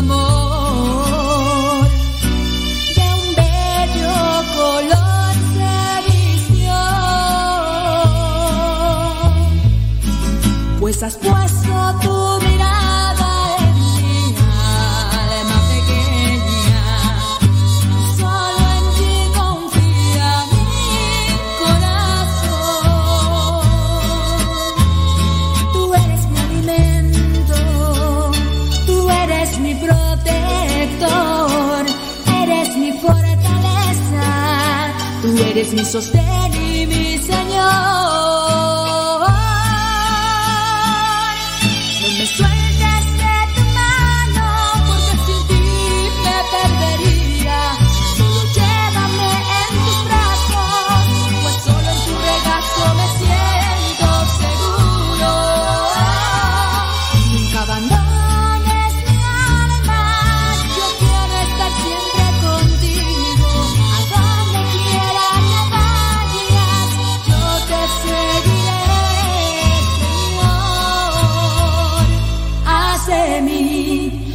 tú quieres.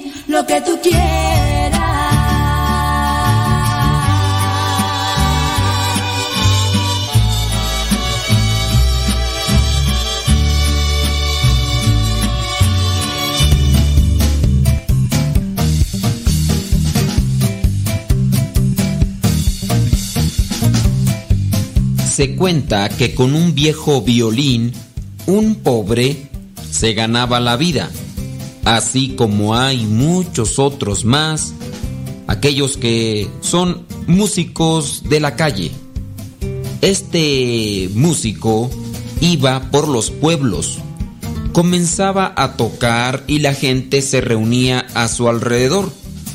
Tocaba y al final pasaba entre la concurrencia una agujerada boina con la esperanza de que algún día se llenara de billetes o de monedas.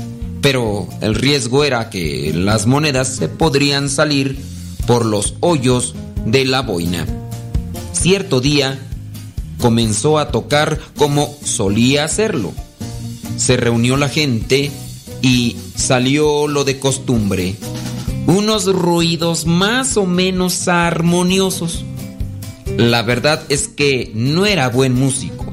No daban para más ni el violín ni el violinista.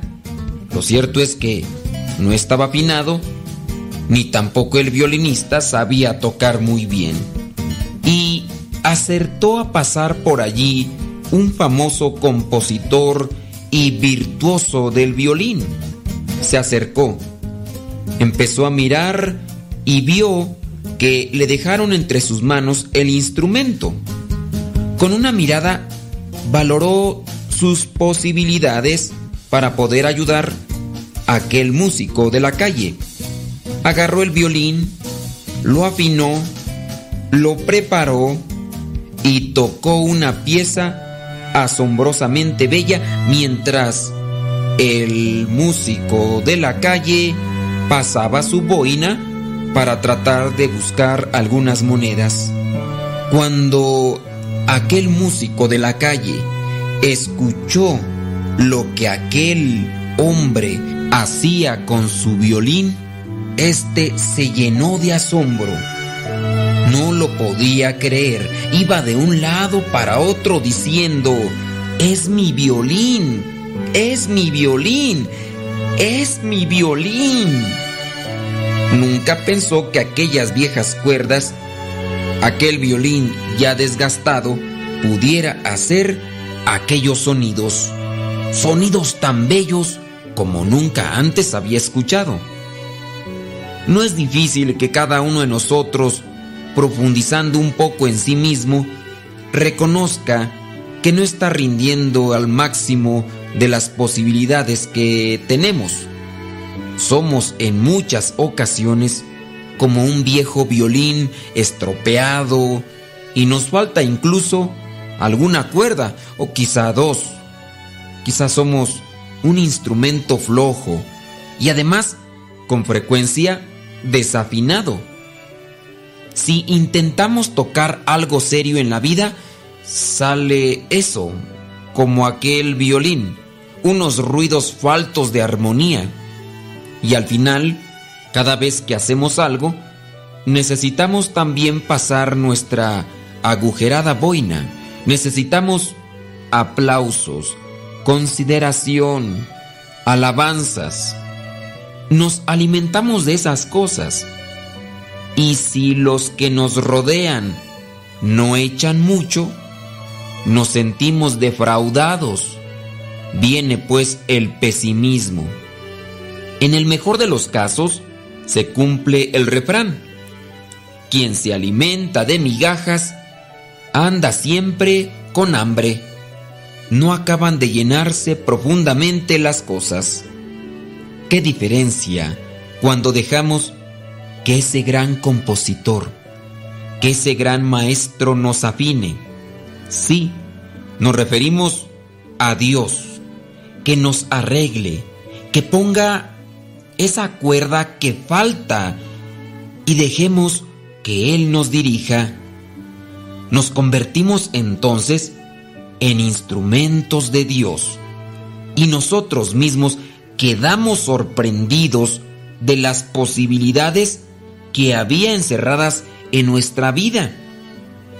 Comprobamos que nuestra vida es bella y grandiosa cuando somos instrumentos del Señor y que solo Él puede llenarnos porque estamos hechos para lo infinito.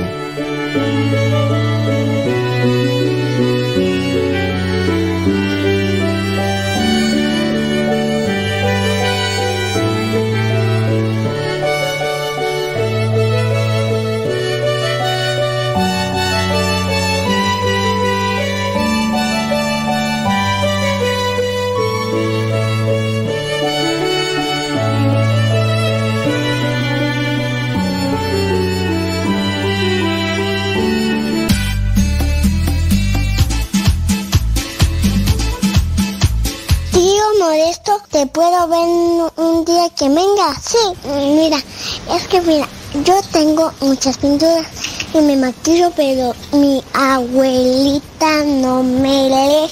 Y yo tengo una bici y yo tengo muchos juguetes. ¿Qué te parece, tío Modesto? Te mando saludos muchos.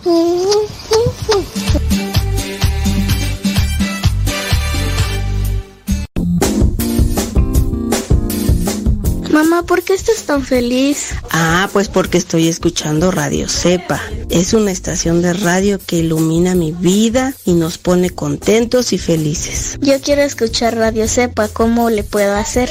Ah, pues mira, ahí en tu celular le pones en la Play Store, descargas esa aplicación de Radio Cepa, ahí lo vas a escuchar.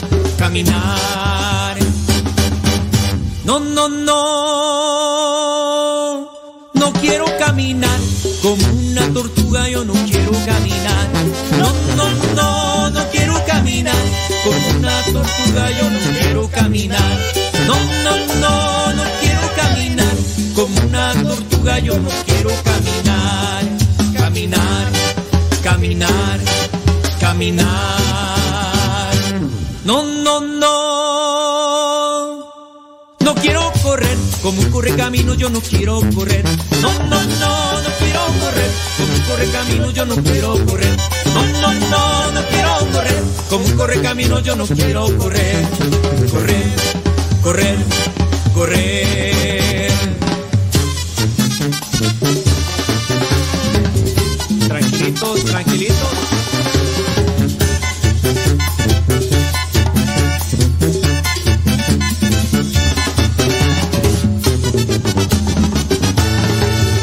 No, no, no,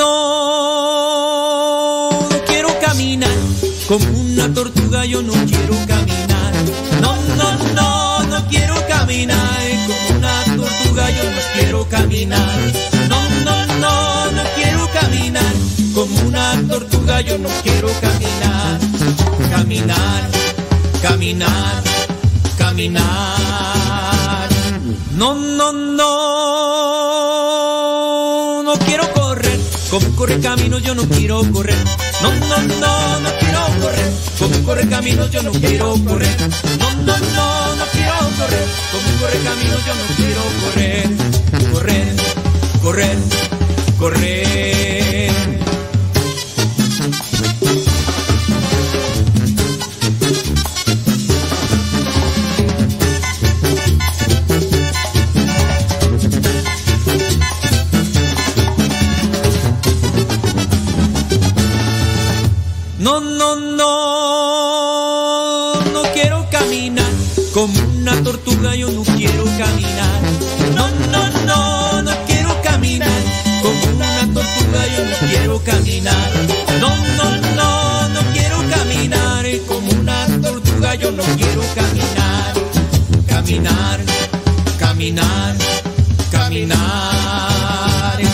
No, no, no, no quiero correr como corre camino, yo no quiero correr. No, no, no, no quiero correr como corre camino, yo no quiero correr. No, no, no, no quiero correr como corre camino, yo no quiero correr. Correr, correr,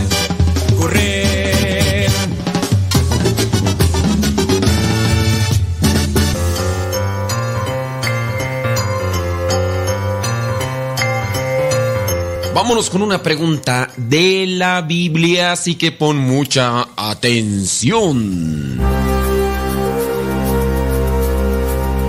¿Quién de estas tres personas predicó el sermón más largo en toda la Biblia? ¿quién fue el que predicó por más tiempo en un solo día? El sermón más largo, ¿quién lo dijo? ¿Jesús, Pedro o Pablo? ¿Quién fue el que dijo el sermón más largo en toda la Biblia?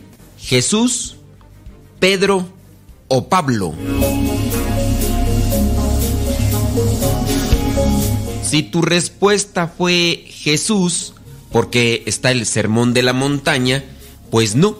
A lo mejor Jesucristo fue el que predicó ante más personas que ninguno de los otros personajes. No lo he investigado, pero supongo porque se le reunieron más de cinco mil hombres, no contando mujeres. Pero Jesucristo no predicó el sermón más largo descrito en la Biblia. Tampoco fue Pedro. Y Pedro predicó en Pentecostés, tanto así que dice que se bautizaron más de tres mil en un solo día.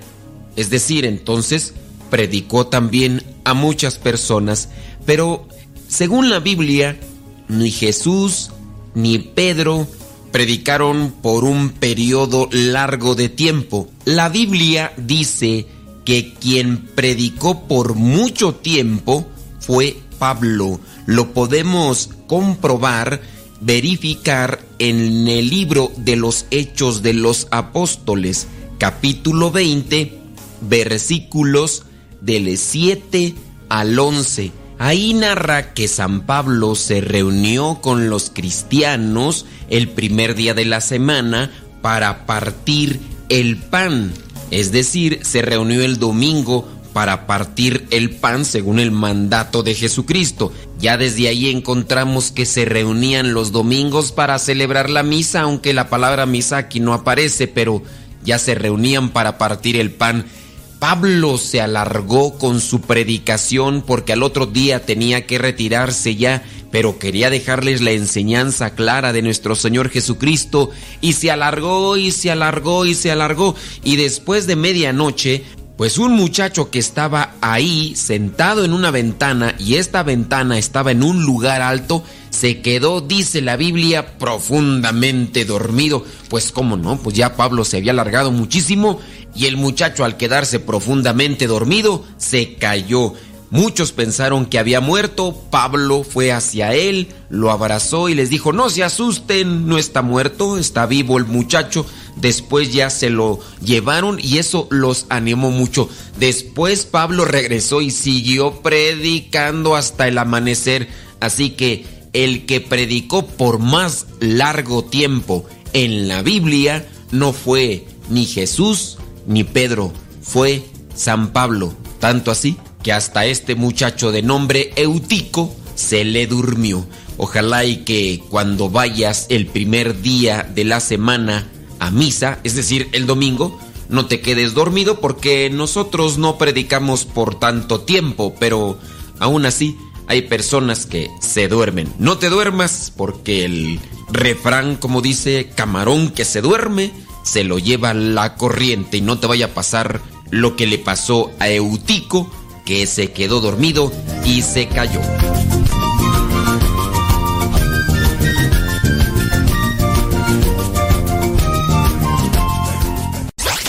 Radiocepa.com Radiocepa.com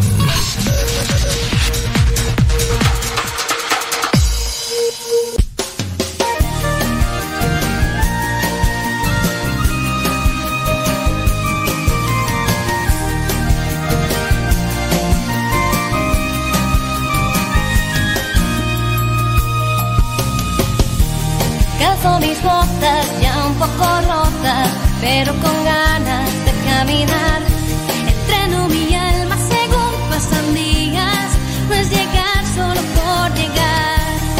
Con gente, conozco sus vidas, te cuento la mía y al pasar por ríos y fuentes soltamos heridas, el agua se lleva lo que está de más.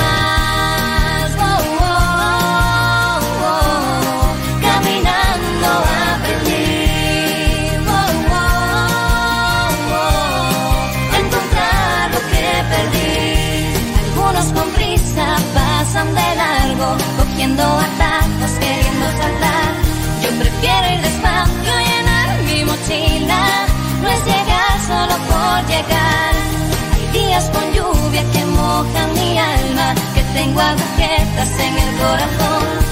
Levanto mi vista hacia el horizonte y la puerta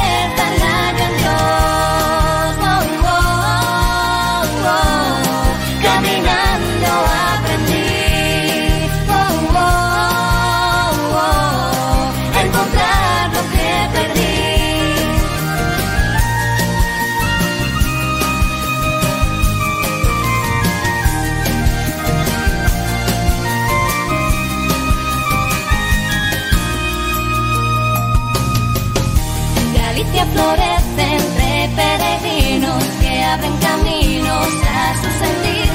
Que no hay horizontes a quien le responde. A ese ven en pos de mí. Terminar no podría sin cantarle a María. Tantas veces posada para mi dolor. La que trajo consuelo al apóstol herido. Peregrina conmigo con maternal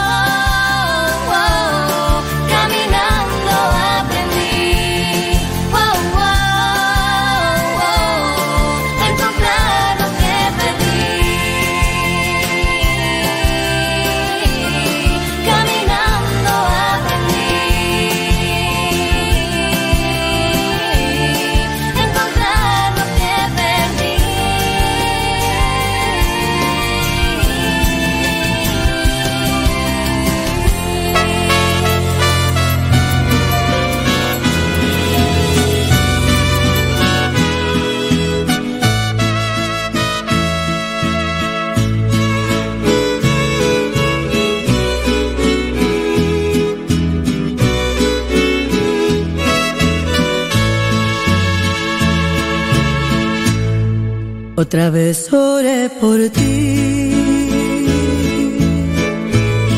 y en mis oraciones incluí bendiciones recibieras, que tus días felices fueran. Otra vez oré por ti, otra vez oré por ti. y a mi padre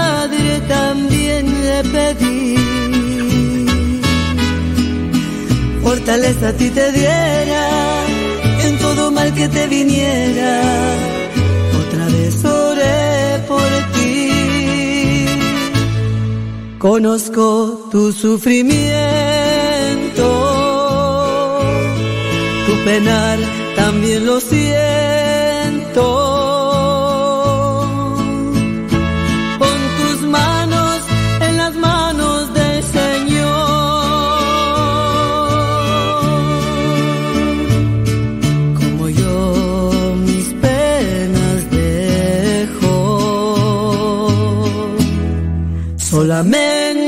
Te aconsejo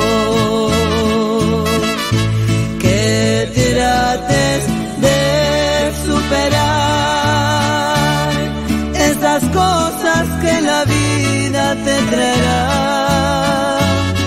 Son las pruebas del camino, obstáculos que han venido y nos quieren del eterno alejar.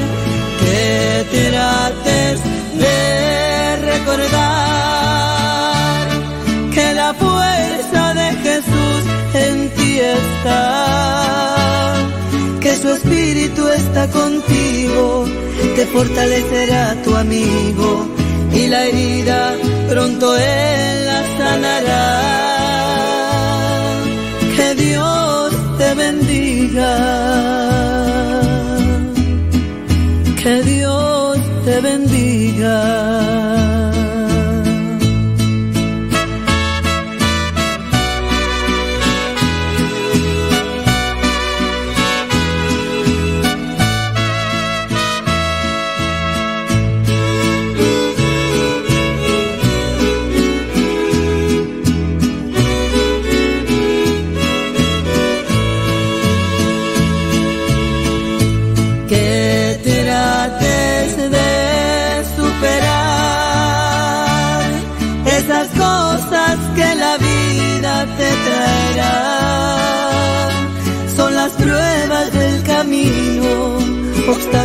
Que han venido y nos quieren del eterno alejar. Que trates de recordar que la fuerza de Jesús en ti está, que su espíritu está contigo, te fortalecerá tu amigo y la herida pronto él la sanará. Que Dios te bendiga. Que Dios te bendiga. Que Dios te bendiga.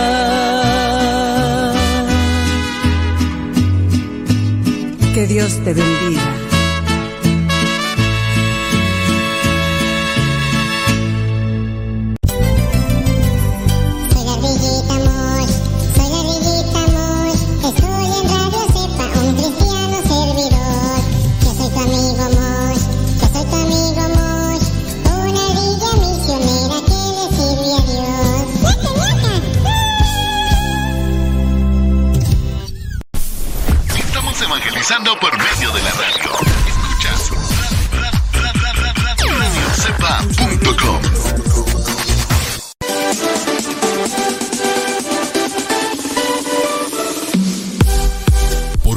Prioridad es la evangelización. Transmitimos las 24 horas del día. Los 365 días del año. Llegando hasta tus oídos en las diversas plataformas digitales. Sigue en sintonía de Radio Cepa, una radio que forma e informa.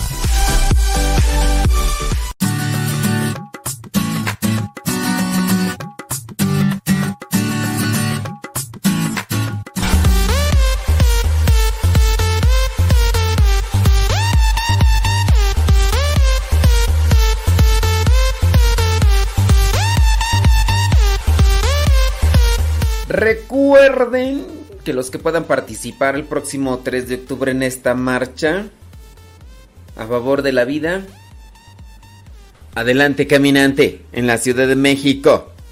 En la Ciudad de México se... se... Ujú.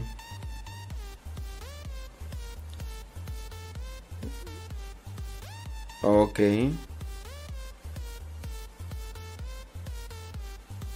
Muy bien.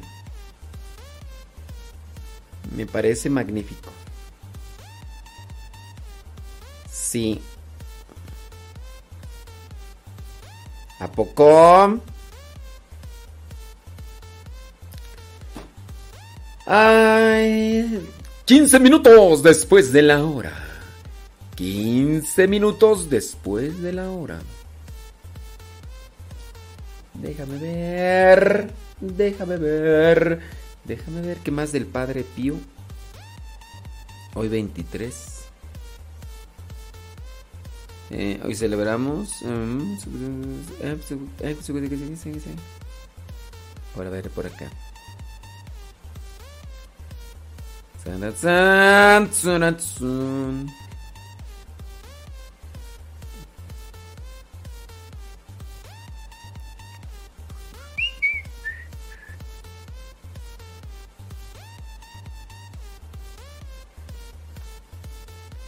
Espérame tantito.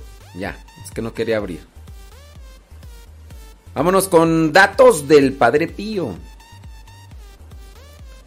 Su verdadero nombre no era Pío, sino Francesco. Nació el 25 de mayo de 1887 en Pietrelcina, por eso es Pío de Pietrelcina. Mm. Bueno, le pusieron Francesco porque un hermano de él, que nació un año antes que él, le pusieron Francesco. Pero murió su hermano. Entonces dijeron, ah, bueno, pues se murió el otro, pues vamos a ponerle ahora a Pío, no, a Francesco. Pío fue el nombre de, de religioso. Dos, dato 2. Recibió los estigmas. Durante 40 años tuvo en manos, pies y costado heridas como las de Jesús, de las que brotaba sangre. Y también de esas mismas heridas se dice que salía un olor agradable, parecido al de las flores. Tan importante, ¿verdad? Que es el olor, cómo el olor nos conecta o nos distancia. Abrazas a una persona y la persona pues ha sudado y si tiene un olor desagradable, ay, o sea, ya le rechazas, ¿no? Fíjate que una característica también importante sobre esto es con relación a los demonios. Cuando se manifiestan los demonios, cuando se manifiestan los demonios, suele darse un olor desagradable, repugnante. Esa es una característica. Incluso para los que han tenido la sensación o la, manifestación de los demonios, característica para dar a conocer que ese es un espíritu maligno es el mal olor. ¿Por qué huele mal? ¿Quién sabe? Con relación a la Satán muerte, ahí también mal olor, pero un olor como algo podrido, como... Y en el caso de los estigmas del Padre Pío, dice que de sus heridas salía un olor agradable. Un olor agradable. Las, las, heridas, los estigmas, los cubría con guantes porque no le gustaba que la gente los mirara. Eso sí, le dolían mucho. Nunca cicatrizaban. Pero, a pesar de que nunca cicatrizaban y los cubría y todo, y pues en el tiempo no estaba tan cuidado, no, no se le infectaban. Dato número 3. Acudían multitudes a confesarse con él. Pasaba en promedio 16 horas diarias confesando. Conocía los pecados de la gente antes que él se los confesara. Supo quiénes serían los siguientes papas. Dato número 4. Luchaba físicamente contra el demonio. De noche se oían en su celda ruidos así espeluznantes, gritos, golpes que aterraban a otros frailes. Al final quedaba físicamente maltrecho, pero espiritualmente victorioso. En sí los demonios no te pueden hacer nada a menos de que Dios también lo permita. El ángel de la guarda que tú tienes no va a permitir que un demonio te ataque nada más por gusto. Otra cosa es que uno le abra el alma a los demonios o que los invite. Por eso que dicen, ay, es que aquí en mi casa si aparece un niño, un, no sé qué, a ver, no te va a hacer nada. A lo mejor lo único, no te va a dejar dormir o tú te asustas, pero no te va a hacer nada. A menos de que tú le des esa pauta. Dato número 5. Platicaba con su ángel de la guarda y le pedía ayuda. Por ejemplo, cuando un amigo queriendo asegurar que si alguien interceptaba su carta, no la entendiera, le escribió en griego al padre. Este pidió a su ángel que se la tradujera. O sea, San Pío de Pietrelchina le dijo a su ángel de la guarda, ¡Tradúceme esta carta! Dato número 6. Solían aparecérsele almas que pedían misas para salir del purgatorio les preguntaba datos sobre su muerte, comprobaba su veracidad e intercedía por ellas ante Jesús. Dato número 7. La Virgen María se le apareció, él llevaba siempre un rosario que consideraba la mejor arma contra el mal. Animaba a todos a rezarlo. Rezaba diario alrededor de 40 rosarios. Miren, pues, si uno dice, a ver, ¿confesaba cuántas horas? 16, ¿cuántas? 16 horas confesando. ¿De qué horas a qué horas se la pasaba confesando? Mm, de 7 de la mañana. De 7 a 7 son 12, ¿no? El día tiene 24 horas. Si confesaba 16, 17, 18, 19, 20. Le quedaban otras 3 horas. No, 7 horas. ¿Para dormir o qué? Ahora yo pregunto. A lo mejor que... ¿De a qué horas a qué horas serían las 16 horas tú? A ver, es de 7 a 7, 12. 7, 8, 9, 10, 11. O sea que desde las 7 de la mañana hasta como las 11 de la noche se la pasaba confesando. Ahora yo pregunto, ¿y, ¿y por qué aquí dice que rezaba? No estoy poniéndolo en duda, solamente que también hay que armonizar porque de repente le echamos mucha crema a los santos como que al mismo tiempo estaba rezando el rosario y al mismo tiempo estaba confesando y no se puede. O rezas el rosario o, no duermes absolutamente nada y ya después pues también yo digo, hay que tener cuidado, digo, porque aquí cuando los datos presentan de que, uy, todos los días, todos los días confesaba, a lo mejor había días que confesaba muchas horas, pero mientras está confesando, pues no reza el rosario, ¿no? Porque si no, entonces, pues... Pero es que aquí ya cuando ponen todos los días así como que, uff, cuidado, nomás eso, nomás eso. Tenía el don de bilocación. En una ocasión se presentó en una casa a auxiliar a un moribundo, luego se comprobó que a esa misma hora estaban en el convento.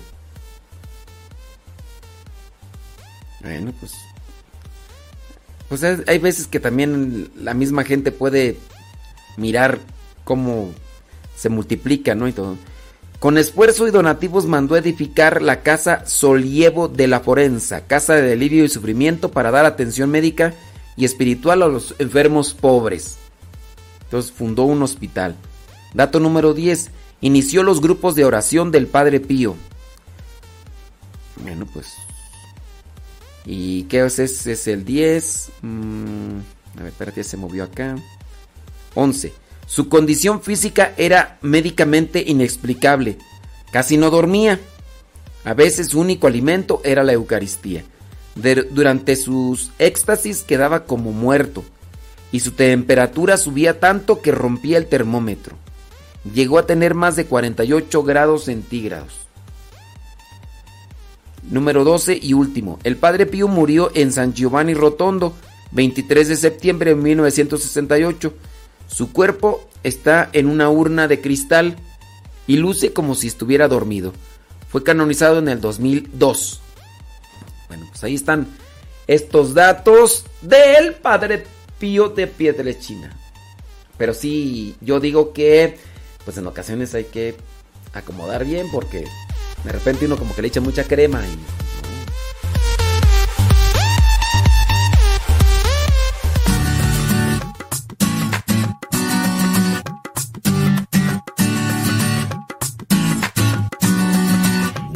Señor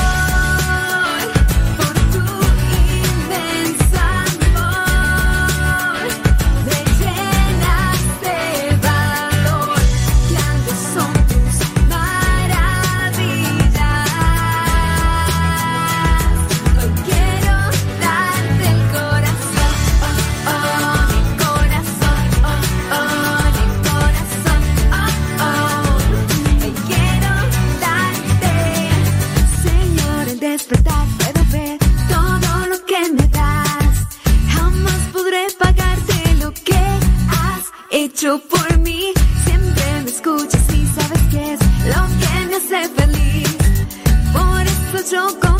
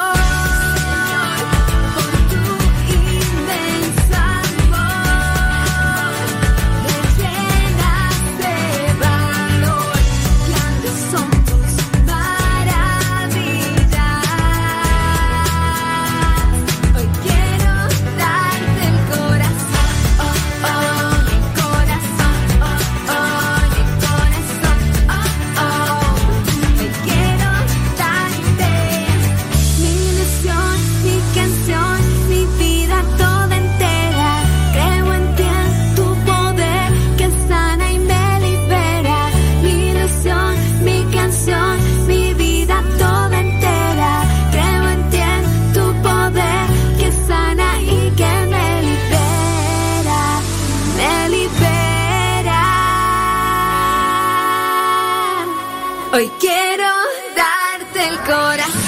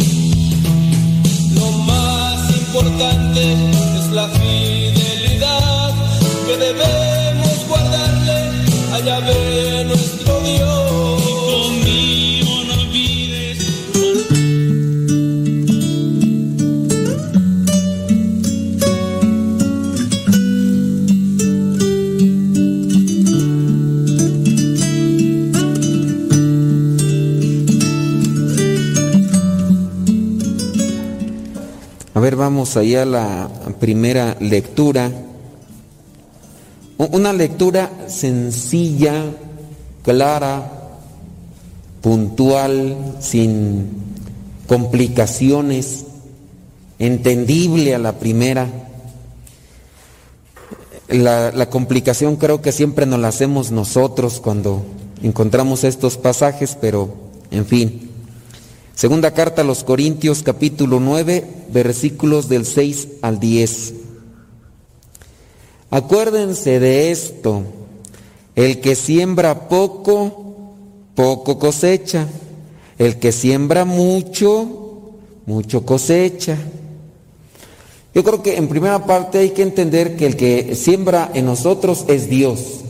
Y Dios siembra mucho, pero nosotros a veces no somos buenos agricultores desperdiciamos, de- desaprovechamos las cosas que Dios va depositando en nuestro corazón.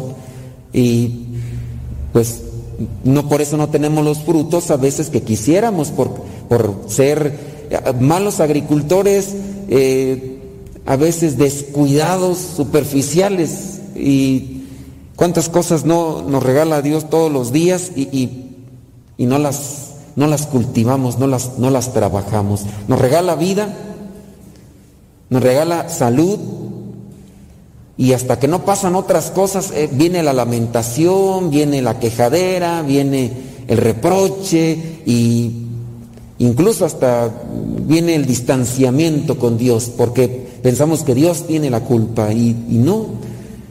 Ya nos dio vida. ¿Qué, qué hiciste, por ejemplo, el día de hoy con lo que Dios depositó en tus manos? Con eso que se llama vida y salud. ¿Qué sembraste tú, por ejemplo? Dios depositó esa bendición en tu vida. Trabajaste bien, depositó mucho, estás en paz en tu corazón. ¿Qué, qué fue lo que compartiste a los demás?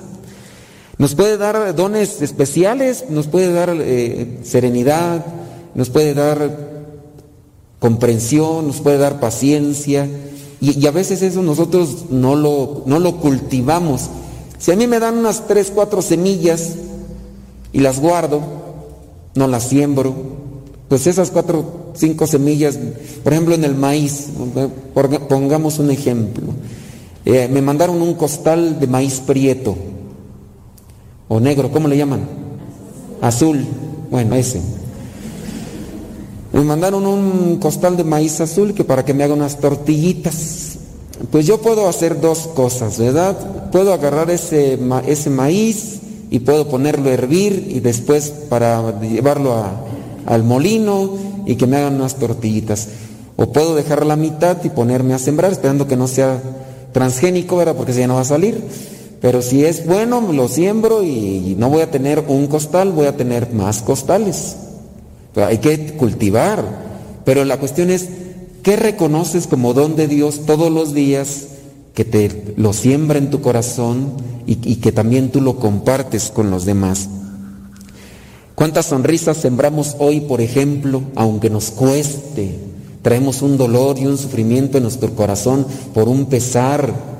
Andamos angustiados, eh, andamos con, con ese dolor, esa tristeza o esa soledad que a, que a veces, o la misma enfermedad. Eh, y bueno, pero me esforcé, hice todo lo posible por dar lo mejor. Yo sé que a lo mejor a veces no tenemos esa fortaleza para dar cosas buenas porque lo único que de nosotros sale es tristeza, angustia y demás, pero esforzarnos. ¿Cuántas sonrisas sembramos hoy? A lo mejor no teníamos, esperamos que otros nos compartan de lo que Dios les ha dado y a lo mejor los otros son tan egoístas, son felices pero no comparten la felicidad y, de eso también nos pide Dios cuenta. El que siembra poco, poco cosecha. Veamos pues en el contexto de nuestros eh, cercanos y nuestros conocidos que se nos han adelantado. Sabemos que los que son generosos, desprendidos, caritativos, amables, atentos, se les recuerda hasta con dolor y sufrimiento porque ya no están aquí para que nos sigan compartiendo eso. Y decimos, miren, pero y por eso mismo nos tenemos que motivar nosotros para, si es que nosotros extrañamos su presencia, ahora también nos convirtamos en ese tipo de personas que nos compartieron lo bueno. Porque sí, o sea, viene el dolor y toda la cosa, pero ahora yo me tengo que convertir en, lo que a mí me gustaba de esa persona o lo que yo añoro de esa persona que ya no está, pero voy a ser alegre, voy a ser fuerte, voy a tener esperanza. Eh, no me acuerdo quién era la que, una, conocida de, mm, San Carlos Sonora. Dice, mi corazón está partido. Dice, pues, falleció una de sus tías. Mi corazón está partido, está desquebrajado. Dice, ahora ¿quién me va a dar los consejos que ella me daba? Y bueno, ahora viene la reflexión de, recibiste buenos consejos, recibiste semillas, las trabajaste, las cultivaste, hiciste que crecieran. Ahora tú tienes que convertirte en esa que comparte lo que recibiste de los demás. Eso es lo bueno. No compartir lo malo, no, no, no compartir lo enojón que era el otro, ahora yo también lo voy a hacer enojón, yo voy a ser doble enojón, berrinchudo, geniudo, yo también voy a hacer, no, esas cosas no, esas cosas amargan la vida, la- las hacen infelices, no vamos a compartir cosas buenas. Acuérdense de esto, el que siembra poco, poco cosecha, el que siembra mucho, mucho cosecha. Dios siembra mucho en nuestros corazones, pero nosotros somos malos agricultores. Cada uno debe dar según lo que haya decidido en su corazón. Si nuestra decisión es de ser espléndidos y generosos, vamos a dar mucho. Si somos tacaños y egoístas, vamos a andar ahí siempre eh, limitándonos, a siempre estar midiendo, contando, em, esto me lo guardo, porque qué tal si después ya no tengo nada, no, no voy a dar toda mi alegría, porque qué tal si yo después ando todo amargado, no, no, mejor les voy a dar más poquita. Les voy a dar poquita paciencia, porque qué tal si después se me acaba y ya no les voy a dar. Pero acuérdense, bueno, ustedes los que saben de agricultura, lo que yo he entendido es que cuando las plantas comparten el polen, ya sea por el viento, por las abejitas que van por aquí, por allá, eh, esta cosa ayuda para que también las otras plantas y a su vez una y otra se, nutran y, los frutos sean buenos. Si en un eh, parcela, si se comparten la polinización, esa cosa que le dicen, también los demás van a estar bien y después los demás le van a compartir. Y esto es algo que se retribuye, que viene a, hacerse entre nosotros también cuando somos generosos. Yo, yo soy alegre, ya contagié a la otra persona, la otra persona también anda alegre, comparte la otra la alegría o la esperanza o la fe o la fortaleza o, o el ánimo. Y eso es lo que tenemos que hacer en estos días o en estas situaciones. Se dice muy bien que a veces, pues ante esto, que, uno escucha que, que, ya está enfermo fulano, que ya está enfermo, ¿qué vamos a hacer? Encerrarnos en la casa, que, que nos arrobe lo que vendría a ser la esperanza, el sufrimiento, el oro. Sí, hay que cuidarnos, pero ya no puede uno quedarse encerrado ahí, meterse en una caja de cristal y que no voy a respirar aquí nada, no. Y más si uno se aísla de la fe, si uno se aísla de Dios, de la luz que, que, nos puede dar ese impulso para seguir adelante, las cosas se pueden poner todavía más álgidas, más difíciles, más complicadas. Necesitamos pues avivar la esperanza y es ahí donde tenemos que comenzar a sembrar. Hay que sembrar y hay que dar, hay que ser generosos. Si somos generosos para dar, vamos también a recibir mucho. ¿Qué, qué estamos dando? ¿Qué, ¿Qué, han dado ustedes en estos días, en esta semana? Corajes, eh, regaños, eh, maldiciones, eh, chismes o, o, han compartido cosas buenas en sus redes sociales. ¿Qué ponen? Ahí nada más para causar envidia a los demás. Hoy comí esto, para que el otro vea, el otro está comiendo frijoles, yo voy a comí pollo, para que vea que comí pollo o, que, o no comparten nada en sus redes sociales, o nada más lo hicieron para ver qué publican los demás, el chisme, enterarse. También hay que aprovechar las cosas, ¿no? Poner algo, una pequeña alegría, algo motivante, porque a veces puras indirectas ahí, puras cosas de envidia y, y cosas que no, no nada, nada bueno. Entonces cada uno debe dar según lo que haya decidido en su corazón y no de mala gana o a la fuerza, porque Dios ama al que da con alegría. Damos, damos tiempo. Voy a ir a la iglesia. ¿A qué vas a ir? Voy a ir a, limpiar. Pero y andas, andas limpiando, pero andas enojada. ¿Por qué andas enojada? ¿Por qué andas enojado? Pues es que también le tocaba a fulana de tal y no vino. Nomás, eso sí, nomás no fuera a partir el pastel de los cumpleaños. Ese día no falta nadie, se llena la iglesia y mira, nada más ahorita todo vacío. Por ahí puse unos microfonitos yo para estar escuchando. La queja de. Pues ya, te toca dar, pues hay que dar con alegría. El otro no da, pues ya ni modo. Ese va a ser un trabajo que tenemos que hacer eh, todos los días, aquí, allá, en la escuela, en el trabajo, aquí mismo, eh, en la comunidad, en todas partes. Siempre habrá alguien que se queda atrás y hay que mantener estas palabras en nuestro corazón que, que, sean algo que siembro todos los días. Voy a dar con alegría, con alegría, aunque el otro no, no sea tacaño o, o sea medidito o lo que sea. Yo voy a dar con alegría. Versículo 8. Dios puede darles a ustedes con abundancia toda clase de bendiciones para que tengan siempre todo lo necesario y además sobre para ayudar en toda clase de buenas obras. No sé, a veces nos enfocamos más a pedirle a Dios lo que nos preocupa.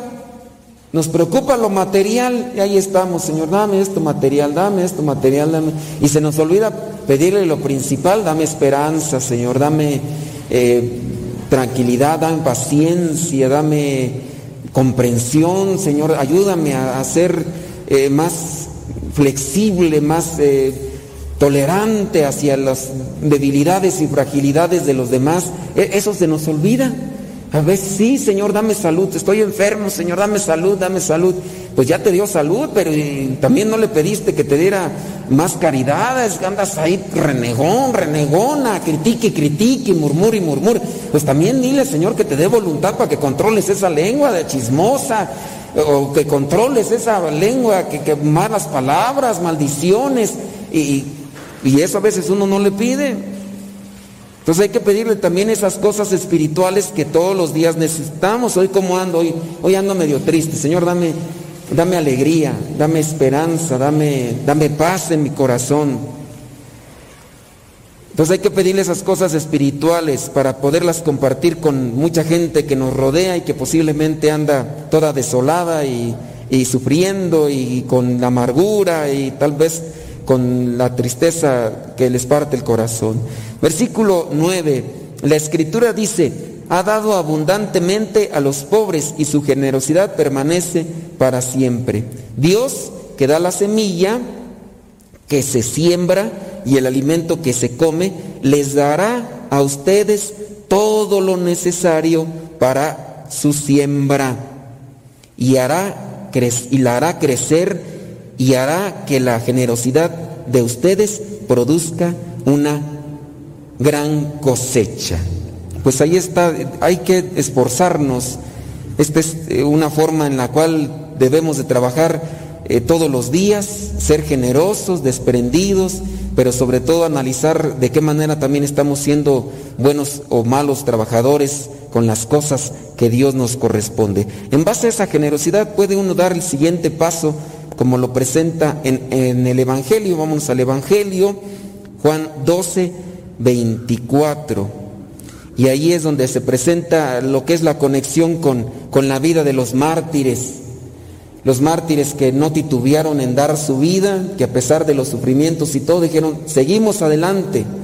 Porque pues ¿para qué queremos la vida si vamos a vivir alejados de Dios? Mejor si nos van a quitar la vida que nos la quiten, pero vamos a estar cerca de Dios en las buenas y en las malas. Dice el versículo 24, les aseguro que si el grano de trigo al caer en tierra no muere, queda él solo, pero si muere, da abundante cosecha. Para morir en nuestra vida, en nuestra situación, pues hay que morir esas cosas malas que nos perjudican, por ejemplo, a nuestra envidia, hay que morir a, nuestro orgullo, hay que morir a nuestro egoísmo, porque todos tenemos un poquito de eso y poco a poco a veces va creciendo y, y nos va enemistando con los demás. Los matrimonios a veces, eso es de lo que más adolecen cuando está ahí el egoísmo y va creciendo y no, y no mueren a eso. Y a veces se quedan solos algunos. Veía yo, por ejemplo, el día de hoy la vida de algunos santos divorciados que, o de unos que llegaron a ser santos aún en su situación de, divorcio. Y veía, por ejemplo, el caso de una santa, ya se me olvidó el nombre, pero esta santa eh, la, la de- la dejó su esposo, se fue con otra mujer. Después ella seguía allí insistiéndole a que el otro regresara. Y ya cuando vio que no regresaba, ella se fue ahí con una religiosa, se empezó ahí a atender ahí a servir y ya después como no tenía hijos la recibieron como, como religiosa. Y pasado el tiempo, se le acabó el dinero al otro y la otra le dio una patada por el trasero y el otro ahí viene chillando, ahora con la señora, ya en el convento, a decirle, salte de convento, sí te quiero. ¿Y ustedes qué creen que hizo ella? ¿Que se salió o no se salió? Ah, a ustedes si son así, nada más que en la vida real no les funciona, ¿verdad? Pero dijo, yo no me salgo. Dice, tú escogiste allá y, y el fulano ahí se quedó abandonado, solo, así. Si el grano de trigo no muere, queda solo, infecundo. Y a veces así nosotros somos muy orgullosos, muy egoístas y, y a veces eso nos afecta en nuestra relación con los demás. No, no, no tenemos a veces la familia cerca, no tenemos amigos. Entonces, pues es una de las cosas que hay que ir quitando de nosotros, porque pues ya ahorita ya, ¿quién, quién la tiene segura? ¿Quién puede decir, no, ya, ya ahorita podemos decir que es una bendición llegar a la edad, a la edad de, de plata, por traer los cabellos, por traer los cabellos pintos de plata, ya es una bendición, ya ahorita antes este, uno pensaba, no, voy a llegar a esa edad, pero ahorita ya los que llegaron ya tienen más que contarnos. Y ahorita nosotros, ¿cuál ventaja poder decir, no, yo voy a llegar a los 70, 80 años? Pues quién sabe, así como van las cosas y como está el asunto, quién sabe cuándo lleguemos. Pero que sea cuando Dios quiera, pero que tratemos mejor de morir a, aquello que nos distancia y que nos pone en contra de los demás.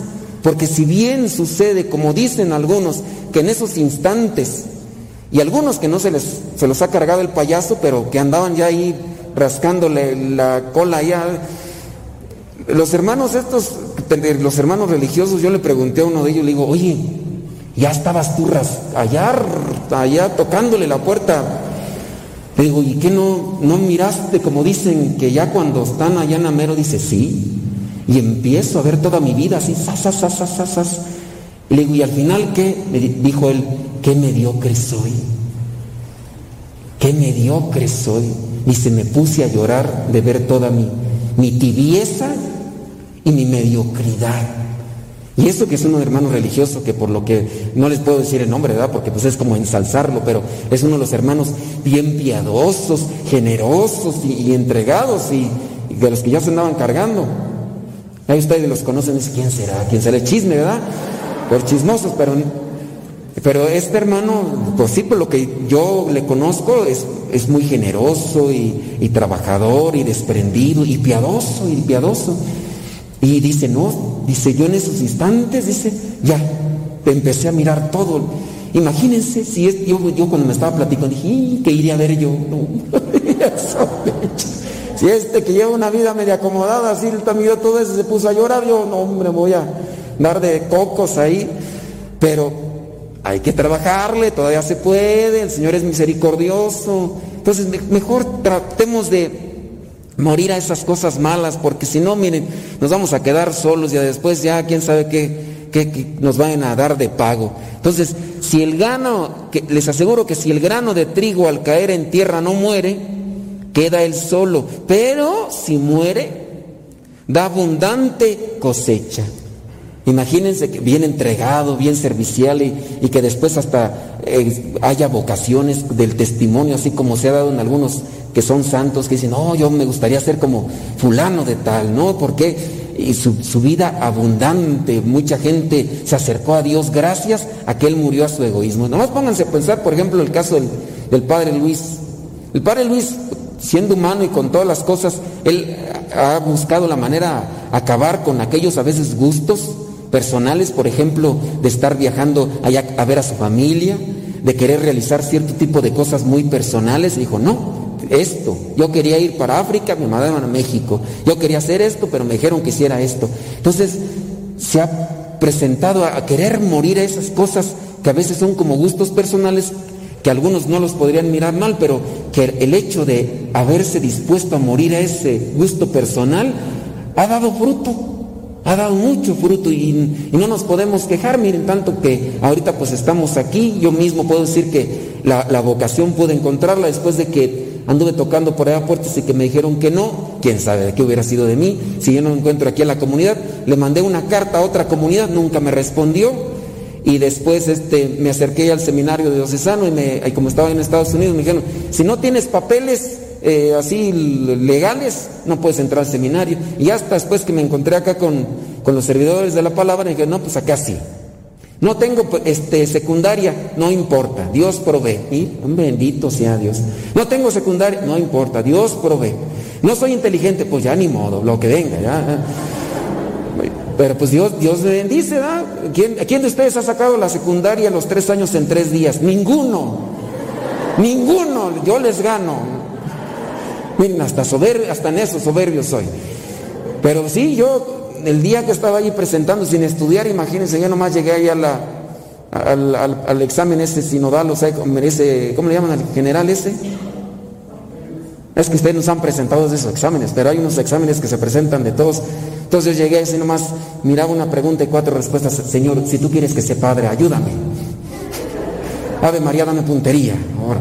Señor, si tú quieres que sea padre, tienes que ayudarme. Si no, y miren, me ayudó, aquí ando.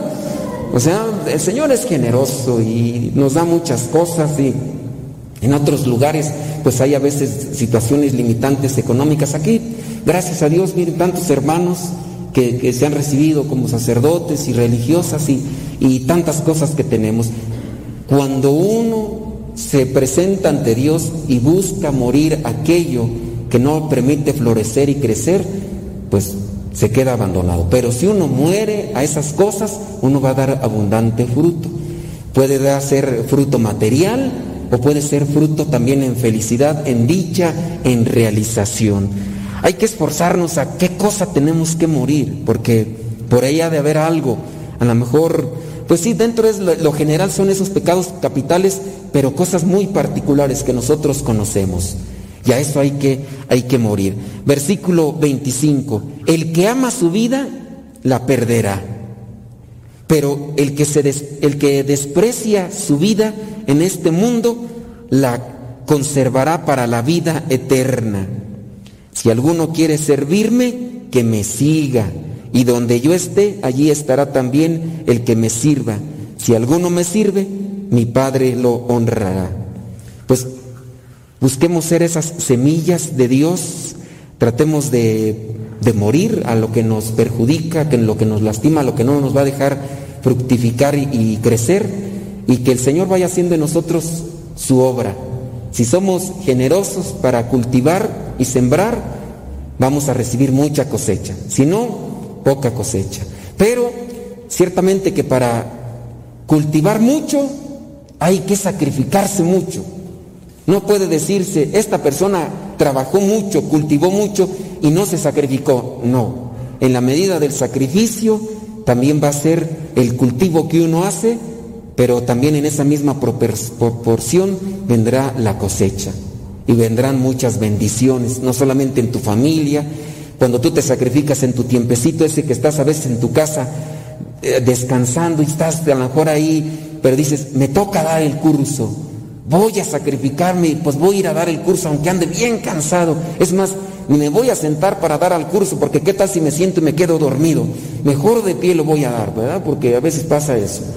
Y me voy a sacrificar en ese sentido y Dios bendice en lo material y en lo espiritual. Yo creo que algunos de ustedes ya lo han visto y otros a lo mejor no lo han visto porque están medio ceguetones, pero de que Dios bendice cuando uno se sacrifica, Dios bendice. Pues pidámosle a Dios que nos abra los ojos y que nos dé esa fuerza para morir a nuestro egoísmo, nuestra soberbia, nuestro orgullo, y Dios nos bendecirá de una y otra manera.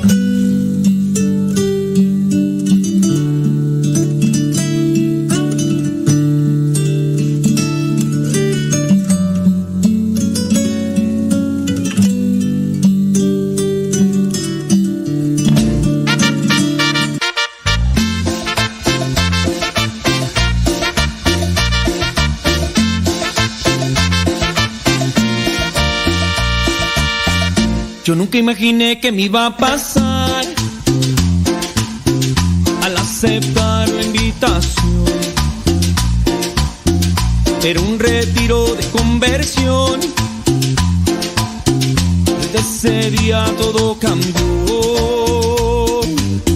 Ciego y sordo vivía yo, muy alejado de mi Señor. Me daba miedo saber de Dios, pero su amor me transformó. Creía que jamás me iba a perdonar, de mis pecados me iba a liberar. Yo nunca imaginé que me iba a enamorar, pero él sabe cómo hoy me enamoró me enamoré de ti, Señor Jesús, me enamoré. Mi vida hoy es muy feliz y no me quiero alejar de ti. Me enamoré de ti, Señor Jesús, me enamoré. Mi vida hoy es muy feliz y no me quiero alejar de ti.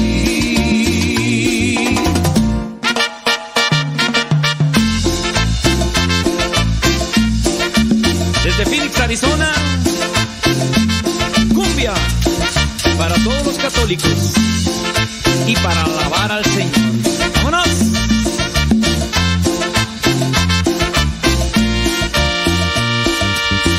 Creía que jamás me iba a perdonar, de mis pecados me iba a liberar. Yo nunca imaginé que me iba a enamorar, pero ¡Vámonos! Se quedan con Pati y Paco, lo que Dios ha unido aquí. Y les recuerdo que los programas se están subiendo al podcast. Busque el canal que se llama Modesto Radio. Spotify, iTunes. Ahí se suben los programas de radio. Nos está ayudando Arnulfo. a subirlos. Así que mm, yo les recomiendo la aplicación que se llama Google Podcast. Google Podcast, ahí se sube y ustedes ahí también pueden descargarlo. Con la aplicación pueden escucharlo y descargar. Ahí se suben, acuérdense, para los programas de radio, Modesto Podcast el canal. Modesto, no es cierto, Modesto Radio. Modesto Radio, el canal de podcast. Spotify, iTunes, o si ustedes descargan la aplicación que se llama Google Podcast, y ya cuando no tengan internet, pues allí, si ya lo han descargado, pues ahí. A menos de que tengan Spotify Premium. Pero una de las cosas es que cuando descargas, creo que por ejemplo, del iTunes, creo que nada más en el iTunes se puede... ¿Qué, qué estoy comiendo? Nada, traigo un chicle. Traigo un chicle. Es que acá estoy editando. Pero ahí está. Se los dejo. Viene Patipaco con lo que Dios ha unido. Gracias al Padre por esto y mucho más. Otro día más. ¿Cuál especial? Al Padre, gracias por lo que falta y lo que tengo cada uno de mis fracasos y mis sueños. Porque a pesar de que soy gigante, aún sigo pequeño. Por otra